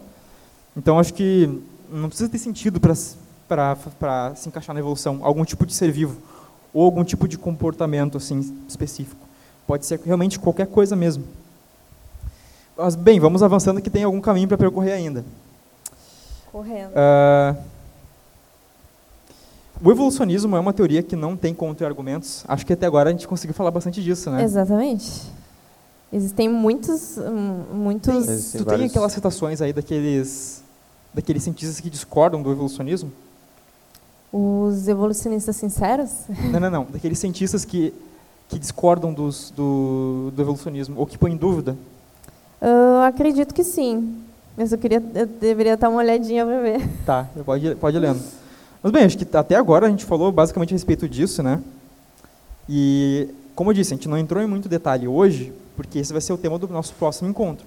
É, esse é o zero. É, é aqui a gente está falando a respeito, do- Zero. a respeito do ensino, da possibilidade do debate disso em escala maior, assim, entendeu? Eu tenho duas frases aqui. Pode Manda. ser que ajude. Né? Horatio Newman, né? antigamente ele estava pensando que nem o Ross, daí ele falou: apenas os ignorantes dogmáticos e os debilitados conseguem imaginar uma alternativa de crença além da evolução. Porém, depois ele se retratou e disse: relutante como possa ser, ter que admiti-lo, a honestidade compele o evolucionista a admitir que não há nenhuma prova absoluta da evolução orgânica. Eita. Ernest Mayr. O fato da teoria sintética evolucionista ser tão universalmente aceita não é uma prova de sua exatidão. A teoria básica é, em muitas diferentes instâncias, dificilmente mais que um postulado. E aí Lembrando aqui que um postulado é algo como um pressuposto. é uma É uma suposição sem que provas. a gente colocou assim, ó, não, tá, ok, isso é difícil de a gente conseguir debater sobre isso, então, tá, postulado. Ah, ok, só existe matéria e energia, por exemplo. Ah, só existe tal coisa lá. Isso é postulado. Tu define isso por convenção. E a que eu achei bem interessante, quando uma edição centenária especial de Origem das Espécies de Darwin estava sendo preparada, o W.R. Thompson, então diretor do Instituto de Controle Biológico da Comunidade de, do Canadá, foi convidado a escrever um prefácio da edição. E ele colocou: Como bem sabemos, existe uma grande divergência de opinião entre biólogos, não apenas acerca da causa da evolução, mas inclusive acerca do seu processo atual. Essa divergência existe porque as evidências são insatisfatórias e não permitem uma conclusão acertada. Seria, pois, apropriado chamar a atenção do público leigo para as discordâncias acerca da evolução. Contudo, recentes declarações de alguns evolucionistas dão a entender que eles defendem essa irracional posição. Tal, tal citação de manter o crédito perante o público dessa supressão do criticismo e a omissão das dificuldades é anormal e indesejável na ciência. Lembrando que esses caras aí todos são ou PHDs ou doutores. É, porque, porque a gente são pensa... evolucionistas. Né? A gente pensa, não, esses, esses caras são desconhecidos, né? Tipo, a a gente pegou tipo um, os, os, exclu- os- os excluídos lá e colocamos aqui as Exato. frases deles. Esse, esse, esse Ernest Mayr que você falou, ele, ele é muito famoso. Ele tem, um, acho que um livro, pelo que eu me lembro, é Biologia e Ciência Única. Eu acho que é esse o nome do livro. Ele é usado em quase todas as universidades no curso de biologia.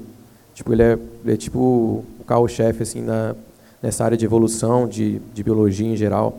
Então é um cara muito conhecido. E então ele dá, ele fala uma, dá uma declaração dessa tem peso no, no ramo científico. Ou seja, uma coisa a gente pode saber, é, tipo, o posicionamento ali que a gente botou de brincadeira, mas que é bem comum do Ross ali dizendo a, a evolução é um fato, isso não, não existe, sabe? Isso aí, é, isso aí é uma religião. Então, eu não sabia que esse cara era tão famoso, cara. Eu não sabia que ele era tão famoso. Inclusive é muito bom esse livro. Eu, eu É? não li ele inteiro, eu li alguns capítulos, ele é, ele é muito bom. Então, mas é, na minha opinião, Pedro, acho que é isso. Tipo assim, eles não, não se colocam em evidência que exi- existem tensões entre os biólogos sobre essa questão, né? Não se Sim. coloca que tem isso, que ainda está aberto para o debate. É como se fosse um, um- um dogma para eles, né? Então é um negócio que é difícil de, de ser quebrado, né? Teve alguém que, que descreveu o, o evolucionismo como a vaca sagrada da biologia. Como os, os hindus acreditam que a Exatamente. vaca é um animal sagrado. Ninguém É um, toca na vaca. É um livro isso. É, é um é livro livro. também. É um livro. Mas também é um dizer, tipo, é a vaca sagrada da, da biologia. Não Então ninguém toca, toca. na vaca. In- Inclu inclusive o Einstein elogiou esse livro, né? Aham, exatamente. Albert Einstein. Agora temos a pergunta do Ricardinho. Uh, bom, já falou meu nome. Uh, tu falou que o evolucionismo, ele, o que acontecer aconteceu e não tem como definir, né? Mas como é que se define que isso é uma evolução de fato e não ao contrário? Tem como chegar nesse ponto? É, tipo assim, ó, entendeu o que ele falou? Entendeu? É, na verdade, como é que se define que é uma evolução? Ah. Se aparecer uma aberração amanhã, é uma consequência da evolução. Mas como é que define que é uma evolução de fato e não ao contrário? Sim, a evolução, no caso, ela, ela é baseada na... A teoria, a teoria da evolução ela é baseada na seleção natural. Então, a seleção natural, ela é, ela é que, por exemplo, o meio ele seleciona os indivíduos. Então, esses indivíduos, eles, eles herdam os genes para frente, entendeu? Então, isso, isso é acreditado como evolução. Não, não, é porque às vezes, às vezes a, gente, a gente acredita num sentido de evolução, por exemplo, a, a, se, como, como, como tipo a, Pokémon, tá ligado? É. O Pokémon Tipo- mais tipo, evoluído é mais forte, mais, tem um poder maior, mas não é assim. Quanto, mais evoluído o ser, melhor ele é. Mas isso, na verdade, você pode substituir por adaptação, entendeu? O, o ser ele é mais evoluído quando ele é mais adaptado ao ambiente. Como quando ele se adapta melhor ao ambiente, ele tem genes que, que fazem, como, como eu citei a questão dos, dos bois carnívoros lá. Os bois que, que tinham nadadeiras ou, ou patas eh, que permitiam eles, nadar melhor, eles nadarem melhor, eles eram mais evoluídos nessa questão. É, eu acho importante falar que a palavra evolução, ela dá uma, uma ideia errada, É. né? Na verdade, como tu falou, é, é uma adaptação, né? Na verdade, seria mais bem descrito como a teoria da adaptação. Fica bem podre o nome, né? Perde todo aquele, aquele negócio que tinha antes. Mas é melhor descrito como a teoria da adaptação. Aquele que sobrevive é o mais bem adaptado. Não é necessariamente o Pokémon mais poderoso, entendeu? Então, Sim. essa que é, que é a ideia. Então, já vimos então que o evolucionismo possui bastante tensões internas, não é um consenso absoluto. Ah, e bem, tem essa grande questão então que não permitir o confronto nos ambientes de ensino é, entre o evolucionismo e teorias concorrentes, isso é anticientífico, porque é dogmático. Dogma é aquilo que não se discute. Dogma é porque é. Acabou. Se tu acredita, tu acredita. Se tu não acredita, não tem como tu modificar. Isso é um dogma. E, e o dogma, sim, que é um atributo de quê? De religiões. Tanto que ah, nós temos a dogmática do Herman Bavinck, por exemplo, aqui, que é um, foi um cristão que escreveu sobre o dogma cristão. E, por exemplo, a, a natureza divina e humana de Cristo. Isso não é algo passível de modificação. Isso não é algo passível de discussão. Isso é algo que é dado para nós. Isso é um, isso é um dogma fixo. Ah, só que a, a ciência ela não trabalha com isso. Ela trabalha, ou deveria trabalhar, e essa que é a nossa questão essa noite, deveria trabalhar com a dúvida, com o benefício da dúvida. E ela não está trabalhando com isso geralmente, nesse quesito específico. Ela está trabalhando já com um dogma. É, é assim e ponto. E é interessante a gente notar que os evolucionistas muitas vezes falam o seguinte: quaisquer tensões ou dificuldades que possam vir a existir, certamente no futuro, quando nós adquirirmos mais conhecimento, serão resolvidas. É como se fosse uma, uma religião mesmo. Cara, Como isso tu vai garantir, o né? cara, é, se tu não o cara sabe. é mais crente do que eu, É. velho. O cara é mais- muita fé. Eu tô lá, pô, pá, será que eu vou conseguir pagar as contas do mês? E eu Mas- li, bah, acho que Deus não, Deus, Deus me largou, eu acho. Eu pensando, e o cara, e o ca- a fé que o cara tem de que tudo vai ser resolvido no final é mais, é mais fé do que a minha, que eu vou conseguir pagar a conta no final do mês. Entende? E, e aí, quando acontece de, do efeito inverso, o que, que acontece? Geralmente, tem um cientista que, cara, eu estava analisando as leis da termodinâmica, fazendo os cálculos lá do delta G positivo, E eu vi que é muito, muito improvável que tenha existido a vida de uma forma aleatória. Isso é absurdo. E aí, vai agora será que não foi algo inteligente? O que, que acontece com esse cara? Seu crente, saia daqui. Ou tipo, ou tipo assim, ó, tá, cara, mas a vida existe e ela surgiu de modo aleatório. A gente só não sabe como ainda. Tipo, ele não está aberto a investigar Exatamente. outras possibilidades. Não, vai ser resolvido, fica calmo. É tipo um pastor falando para um, um, crente fraco, cara, fica calmo, isso vai, vai, se resolver no futuro. Confia na providência da aleatoriedade, que vai dar certo. A gente vai conseguir. Se tu vai ver o debate do William Lane Craig e do Watkins, que é um, bom, quem é da área da química sabe que ele é muito famoso, um cabeção assim. E tu vai ver exatamente, tipo assim, chega no momento, tá, cara, mas quem deu o boom? Aí ele vai dizer, ah, como é que, é que ele dizia? É um, é um conjunto de dados matemáticos com não sei o quê. Ah, então existia uma coisa anterior, tá? E, essa coisa anterior é eterna? Não, não. Cara, é sério. Tipo assim, não tem explicação. Não tem. Aí, ele, aí tu vai dizer, tá, não existia nada. Tá, o nada é essa nuvem de matemática, de não sei o quê. Isso é nada? É sério? É engraçado que os físicos... O que, que, é nada? Os físicos quânticos, o nada...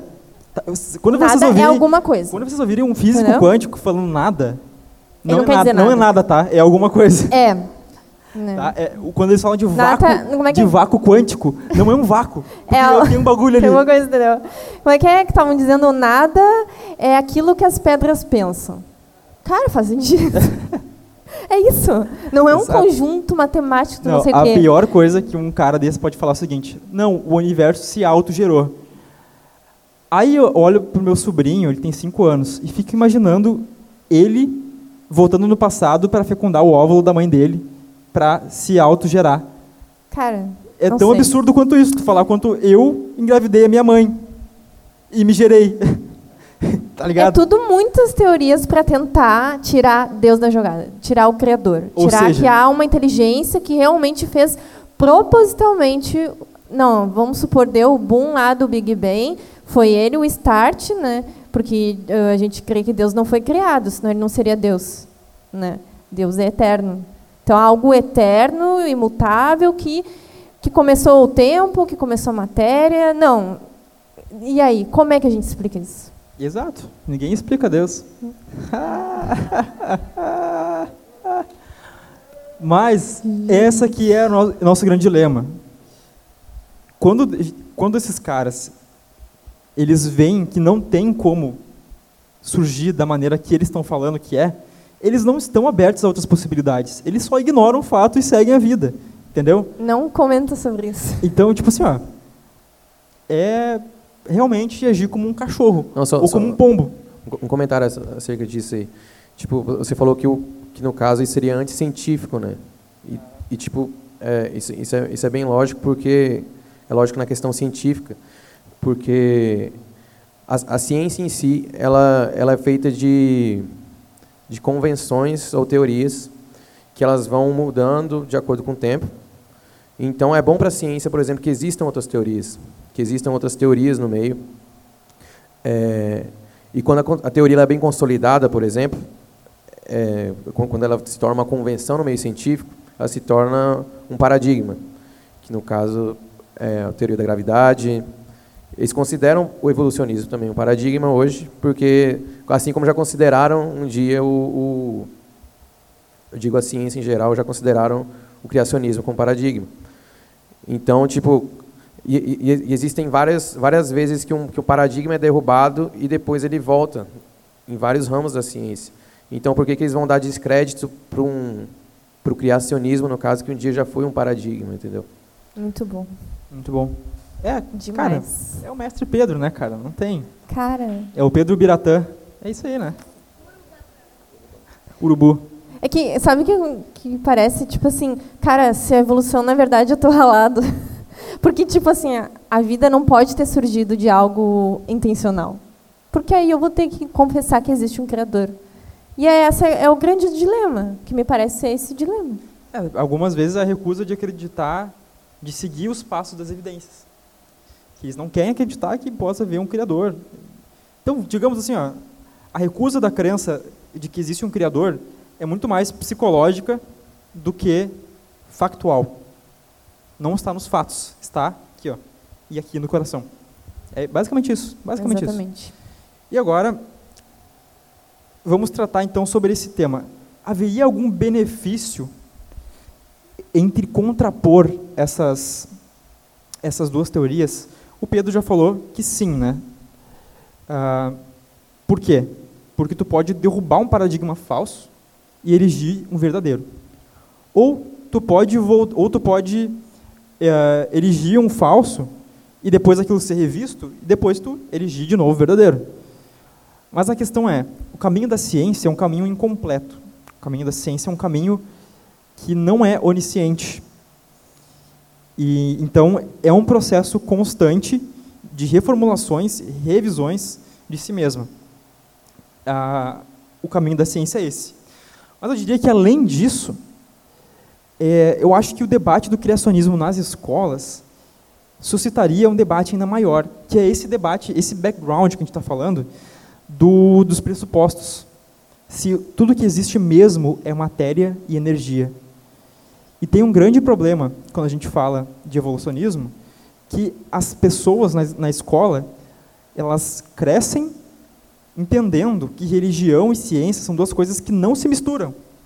Ou seja, é como se religião fosse um, um, um processo psicológico, assim como sentir alegria, por exemplo, é um processo psicológico que se dá internamente, e a ciência é um processo factual. E é, só através da ciência que eu consigo lidar com o mundo de verdade. Aí, se tu quiser lidar com o mundo, o teu mundo interno, que ninguém se importa, na verdade, e tu pode fazer o que tu quiser com ele, aí tu vai para a religião. É esse pensamento que está por trás. É, isso é muito latente. Depois a gente vai passar um vídeo para vocês e vocês vão entender. Cara, isso é um PhD. Aí vocês prestem atenção nos Prestem argumentos atenção. do professor. Se, eh, será que ele está agindo como um dogmático lá? Exato. Ou será que ele está aberto a discussões? A gente vai, a gente vai passar isso mais como um complemento para vocês verem na prática o que está acontecendo, qual é a mentalidade geral da academia, e para vocês identificarem quais que são as falhas nos argumentos eh, desse cara que está falando. Mas enfim, basicamente é isso. Esse, essa, essa dimensão materialista do evolucionismo, não se enganem, isso também é uma teologia. Também é uma teologia. Tu dizer, tu ter a posição de que ah, eu posso estudar biologia descartando com qualquer tipo de intervenção interna, aliás, externa. Não, não precisa de nenhum criador para ver vida, não precisa de nenhum criador para ver sentido. Tu está afirmando o seguinte, ah, que mesmo que Deus exista, ele não faz diferença. Isso é uma posição teológica. O evolucionismo tem uma teologia. Não se enganem, ele tem uma teologia. A teologia do evolucionismo é a falta de Deus. Tá Aí, essa é uma teologia. E é uma argumentação metafísica. Agora, é a indagação que a gente tem que fazer é realmente justo a gente mostrar esse mundo desencantado, entendo por desencantado, é, sem a presença do divino, do sobrenatural, né? Faz sentido a gente querer ser imparcial e mostrar só esse mundo sem Deus para as pessoas em formação? Não faz sentido. Se a gente quer se propor a ser imparcial, a gente deve abrir esses horizontes para novas teologias. Porque, cara, entendam, todos somos teólogos. Todos. Aquelas pessoas, por exemplo, que falam assim, ó, eu acredito em Deus com meu coração, mas na vida prática dela, isso não muda nada. Ela vai continuar cagando, comendo, mijando e transando. É isso. Isso não afeta a vida prática dela. A teologia dela é que é o seguinte: Deus existe, mas não faz nenhuma diferença para mim. Tanto faz, não tem nenhuma implicação moral que Deus exista ou não. O evolucionista tem. Ele fala assim: não faz diferença nenhuma se Deus existe. Na verdade, acho que ele não existe. Mas também, se ele existir, não importa e não faz nenhuma diferença para nós, nem no que a gente está estudando. Isso é uma teologia. E é essa teologia que é considerada como o padrão de todo mundo adotar. E separar em, em duas caixas a religião e a ciência. E a ciência fica para onde? Para a fantasia. E, e entendam que não é só cristianismo, mais amplo. Todo fenômeno religioso, na verdade, é um fenômeno psicológico, não é um fenômeno é, factual, na realidade. Isso é um grande problema. Isso é um grande problema. Isso é dizer que, ok, o pensamento, a teologia uh, convencional que todo mundo vai adotar é a teologia ateísta. Ponto final. Acabou. Isso implica muitas coisas, né? Porque no momento em que tu coloca a posição de que não existe um criador, que tudo é aleatório, a vida não tem mais sentido. Então, a pessoa que entendeu isso de fato, ela vai te dizer: a minha vida não tem nenhum propósito e nenhum sentido. E é sério isso. Vão lá conversar com o pessoal da física, da URGS lá. Vocês vão ver, eles vão dizer: não, nada faz sentido. Não tenho nenhum motivo de estar aqui. O sofrimento não tem um propósito, ele é um percalço, é algo que está ali, é um azar, né, no meio de um monte de aleatoriedades. E é essa cosmovisão final que a pessoa acaba adotando quando ela vai pensar nas últimas consequências da, da cosmovisão dela, que ela está vivendo. Vamos, antes de a gente ver aquele vídeo e encerrar, vamos ver mais algumas perguntas. Primeiro, alguém aqui tem alguma pergunta? Vem cá, meu bruxo, por favor.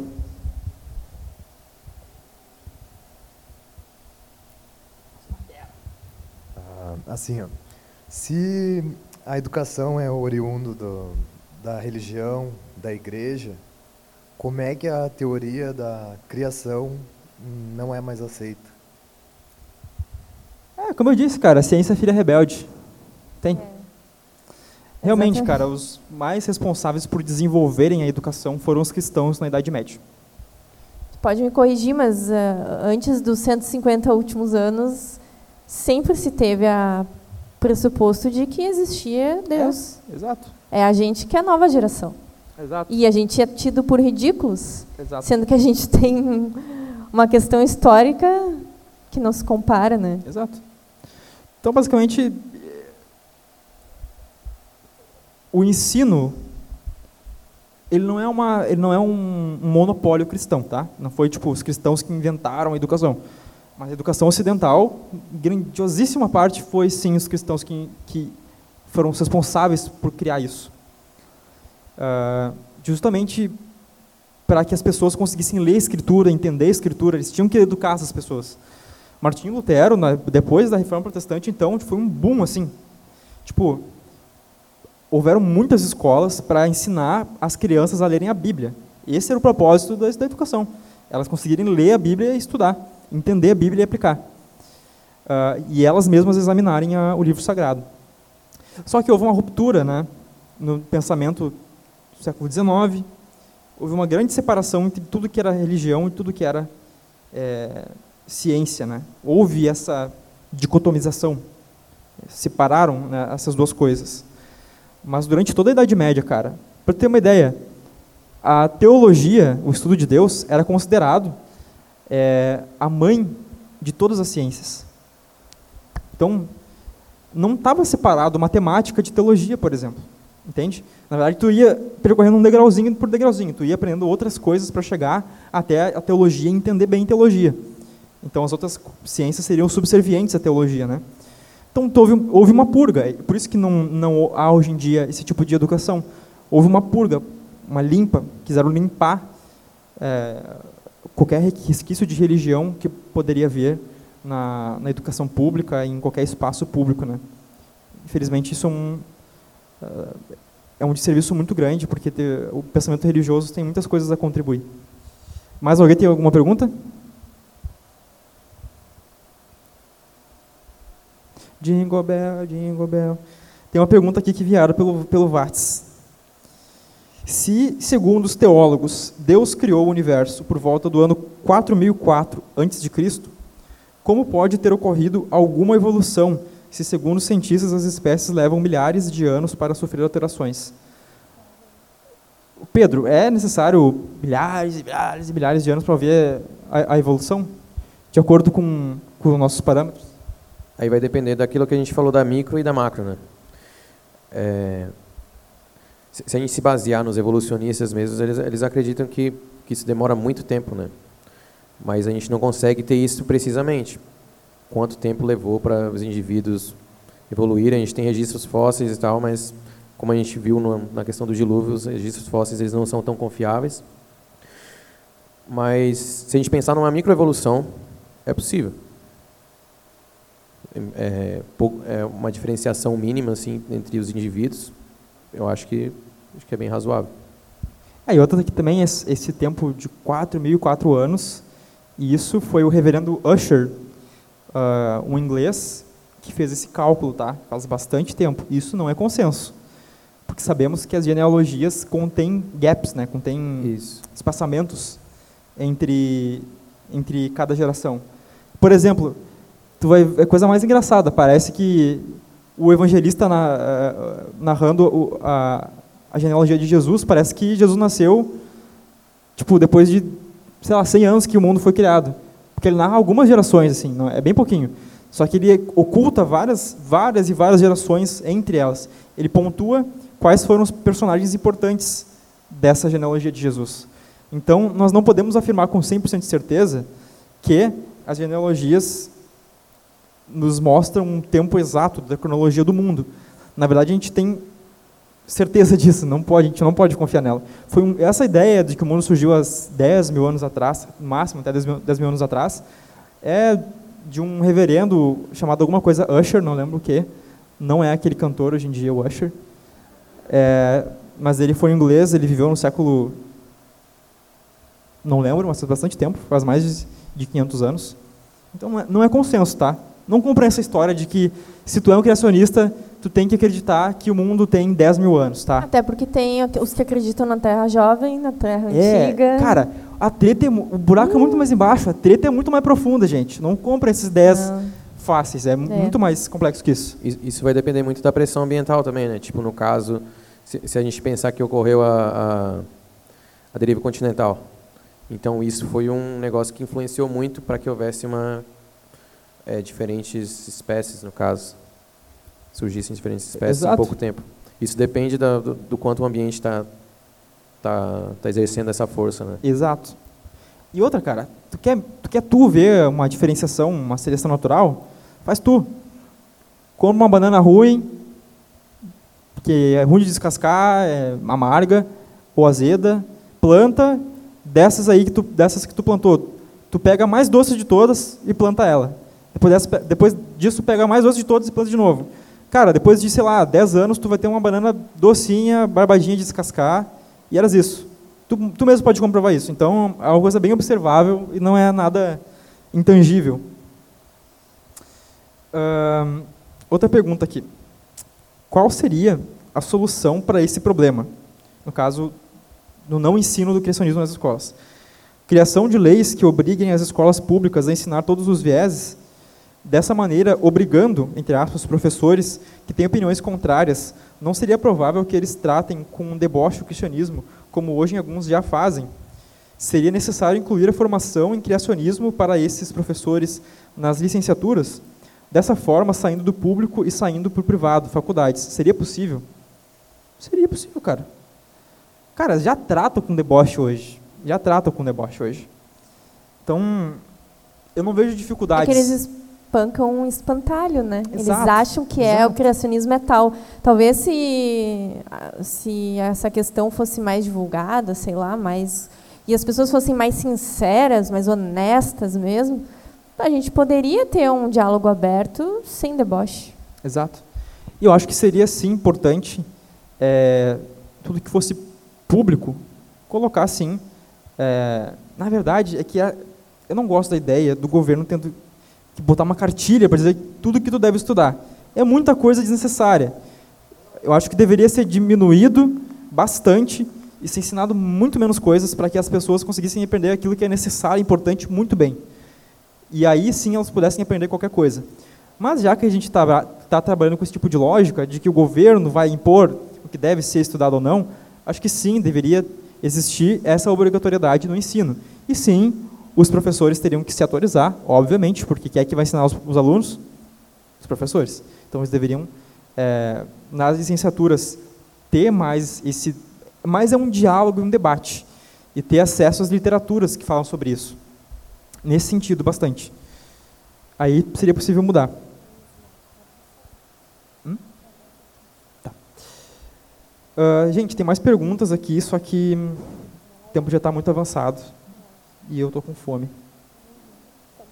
Então, DJ do computador, pode colocar o próximo vídeo, por favor? Nosso videozinho curtinho aí.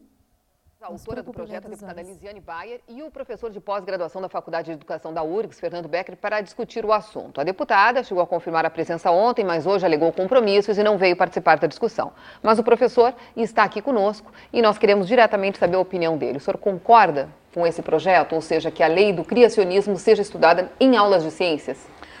Discordo totalmente. Não há nenhuma forma de legitimar esse tipo de de ensino eh, nas aulas de ciência, nem sequer na escola, porque a função da escola não é essa. Eu acho que se a religião quer ensinar isso, que ela ensina no seu âmbito, na sua igreja, no seu espaço, e não ocupe a escola com isso, porque a função da escola é trazer o conhecimento científico para a população.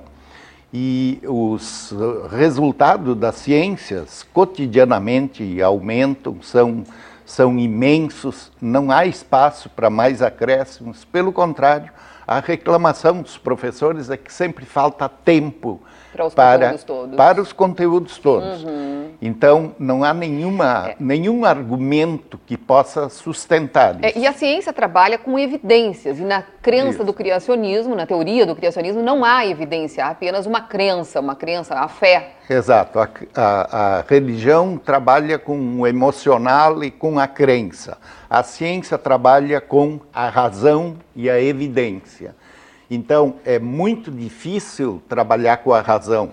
E é esse todo o esforço, gigantesco esforço científico, para dar, para dar racionalidade, para dar compreensão do que, que é a vida, do que, que é esse universo no qual nós vivemos. O Einstein, por exemplo, se encantava quando ele se dava conta que o universo é inteligível. Ele pode ser entendido, a razão humana pode decifrá-lo. Uhum. Então, a ciência opera nessa direção. A religião opera em direção completamente oposta e não há como conciliar essas duas coisas. Bom, o que a deputada alega é que aí se fere a Constituição, que prevê uma liberdade de crenças. Para você acreditar em alguma coisa, você precisa conhecer, e esse conhecimento não estaria sendo dado aos alunos.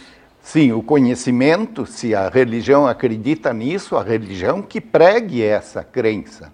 Isso não é função da escola. Uhum. E dizer que a escola que está ferindo a Constituição por isso, eu não vejo nenhum, nenhuma força de argumentação ali. É, muitas escolas, porque... inclusive, têm a disciplina de religião, né? Sim. Mas não é obrigatória a presença. Não é obrigatória a presença e nem pode ser, porque tem liberdade. E a outra coisa é, se nós ensinarmos isso na escola, é, esta crença nós deveríamos contemplar todas as outras crenças. E são muitas outras, cada religião, cada crença tem a sua Teoria. cosmovisão, a sua cosmogonia, quer dizer, como é que se explica o universo a partir de tal crença? São muitas crenças.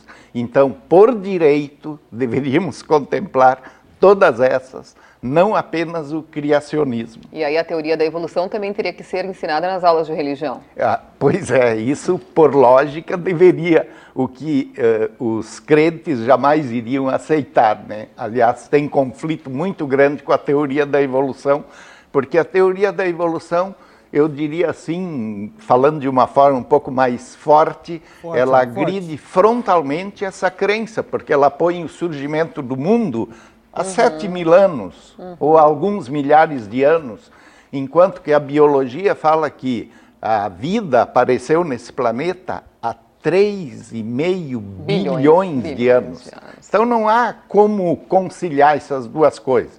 E a outra coisa que eu poderia dizer é que as religiões deveriam se preocupar muito mais em fazer evoluir as suas crenças. Uh, o que a gente vê é que são adultos professando crenças infantis. Tá aí. Professor Fernando, muito obrigado por ter vindo ao Jornal do Almoço, muito obrigado aqui por dar a sua opinião okay. aí, prestar os seus conhecimentos aqui pra gente. Muito, muito obrigado. obrigado. Deu, eu sou evolucionista agora. Que coisa, Ele gente. provou? Não, ele provou. Ele provou? Me, me convenceu. Acabou? Ô, guria, tu tá crente? Nossa, como tu é burra. Tu acredita em coisa de criança, sabia?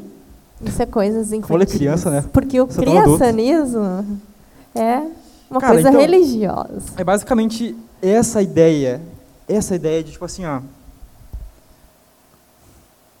a religião, primeiro, o criacionismo não é, como a gente já explicou aqui, ensinar cristianismo na escola, na aula de ciência. Não é isso. É ensinar que pode haver a possibilidade de um design, de uma, uma mente que criou uma inteligência ativa por trás. Agora, quem seria, ou o que seria, porque ainda é, existem é religiões coisa. que falam que é uma força da natureza, que é impessoal, isso já é matéria para outro estudo, que aí sim cabe a religião. Mas vocês percebem como, como é colocado no pensamento a, a ideia de que a religião é uma coisa bobinha, uma coisa idiota, sabe? É isso que a gente passa no dia a dia. Exato. E é por isso que a gente está aqui, porque a gente quer incentivar vocês que creem nisso, que não tenham vergonha. Não tenham vergonha disso. E é interessante que eu conheci um professor da URGS e ele era claramente criacionista e ele sofria muita perseguição. Ele não tinha possibilidade de abrir um diálogo. Inclusive, nós fizemos uma vez um, um evento que dizia fé versus religião, uma coisa assim. Cara. Fé versus religião? Foi. Oi? Desculpa. Fé versus religião? Ai, tu entendeu? Ciência versus fé, uma uhum. coisa assim. E aí, tipo assim, os caras foram pra, tipo assim, queriam o rim dele, literalmente. E ele só estava mostrando evidências né, científicas de que muito provavelmente uh, não tenha vida surgido do acaso. E simplesmente, bom, vocês deveriam estar lá para ver, foi bem Interessante. E no próximo, se preparem, falaremos exatamente sobre isso. Aí o debate em si. Aí é sangue no zóio, aí é voadeira, aí é facada no pulmão. Aí o bicho vai pegar. Né? É mordida no aí joelho. A coisa vai, vai pegar. É dedada na testa, é joelhaço nos peitos, é tudo. Aí é sangue, meu. Se não sair ninguém chorando daqui, eu não quero. Já? Boa. Mas, gente, a. Agora, para finalizar, última fala, tá? Depois a gente vai escutar mais uma música. E comprem um hambúrguer lá, porque é muito bom. Sério, é muito bom mesmo. Uh, por que, que isso é importante? Nós estamos formando pessoas para acreditarem que religião é uma dimensão da vida opcional e é algo mutável. Viu como eles falaram, assim, como, viu como esse, esse professor falou que a religião deveria evoluir, etc. É como se fosse um pensamento que pudesse mudar.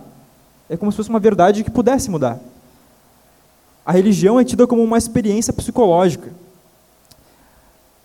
E quando nós estamos tratando da possibilidade de existir Deus, e agora em especial o Deus cristão, agora vou ser proselitista de verdade, agora eu vou falar de cristianismo, não de uma, um Deus é, dos filósofos aí, que todo mundo fala da possibilidade de um, de um certo Deus existir. Agora falando de Jeová, de uh, Deus Pai de Jesus Todo-Poderoso, o Deus Trino. Nós estamos escondendo a possibilidade é, dessas pessoas, na sua maioria adolescentes e crianças que não sabem pensar direito, de pensar na coisa que é mais importante na vida inteira, que é Deus. E essa dimensão religiosa é vivida na vida das crianças e na vida das pessoas no geral, mesmo elas não usando a palavra Deus. Elas vão botar suas esperanças religiosas, seus afetos religiosos, seus afetos e anseios por salvação em outra coisa que não é Deus, que é uma coisa que vai frustrar elas. Qual que é o resultado disso? De colocar as esperanças em algo que não é o Senhor. essa onda de pessimismo, dessa vida sem sentido, dessa, desse anseio, dessa busca por sentido que a gente vê nos jovens do mundo inteiro hoje em dia. É interessante, é uma busca por sentido numa cosmovisão que diz que nada faz sentido. Exato. E eles Como é aceitam, as- e às vezes eles aceitam isso de que não existe sentido. E eles fazem que a vida deles se torne parecida com aquilo que eles adoram, que nada, absolutamente nada. E é isso, é esse impacto que nós estamos gerando nas mentes ah, das pessoas que estão sendo formadas pelo ensino público. E esse é o grande perigo. A grande questão é que nós estamos nós nos importamos com a fama de Jesus. É óbvio que nós estamos import- nos importando com a fama de Jesus aqui. É óbvio. E nós queremos sim que essa possibilidade, que nós sabemos que não é uma possibilidade, que na verdade isso é o que existe na realidade, nós queremos que isso seja aberto para as pessoas conhecerem essa, essa verdade. Então é isso que está em jogo. Não é apenas um proselitismo barato do cristianismo. Não é apenas o proselitismo barato do, sei lá, candomblé. Isso é abrir as possibilidades para uma experiência humana completa. E nós só conseguiremos ter uma experiência humana completa quando descobrimos que existe um Criador por trás de tudo, quando descobrimos que Ele nos dá um sentido, quando descobrimos que nós estamos em rebeldia contra Ele, mas que Ele já desfez essa rebeldia através da morte de seu Filho. E essa que é a verdade importante, e é isso que está em jogo por trás de tudo isso. E agora, como eu disse, essa música que nós vamos tocar agora, não precisa nem de introdução, só precisa ser escutada e apreciada. Então, banda pode subir aqui, por favor, seus incautos drogados. Vamos dar-lhe. Você quer falar mais alguma coisa para fechar? Queria por favor. rapidamente. Eu vou subindo ali em cima, mas podem falando. Enquanto tu vai subindo ali. Ah, eu, o que, que eu perguntaria para um evolucionista naturalista? Por que os átomos não querem morrer?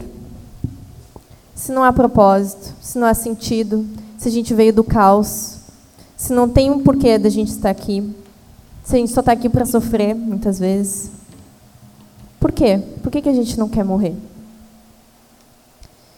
O agnóstico ele vai dizer, eu não sei se Deus existe, mas o agnóstico ele não, ele se posiciona, né? Geralmente ele se posiciona no Deus não existe. Então o agnóstico ele não consegue ser agnóstico no dia a dia, digamos assim. Mas o que a gente oferece, o que nós cremos é que sim, há um propósito na vida. Nós somos criados com um propósito e é isso que a gente defende. Não a coisa aleatória, você está aqui por acaso, mas porque Deus tem um propósito na tua vida. E o teu sofrimento também tem um sentido. Ah, e eu só queria fechar com uma frase do Wayne Gruden, que eu achei muito boa. Basta olhar de relance o sol e as estrelas para se convencer do infinito poder de Deus. E mesmo em breve inspeção, em qualquer folha de árvore, ou no prodígio da mão humana, ou em qualquer célula viva, convence-nos da grande sabedoria divina. Quem poderia fazer tudo isso? Quem poderia fazê-lo do nada? Quem poderia sustentá-lo dia após dia por incontáveis anos? Tal poder infinito, tal complexa capacidade está absolutamente além da nossa compreensão. Quando meditamos nisso, damos glórias a Deus. E é isso.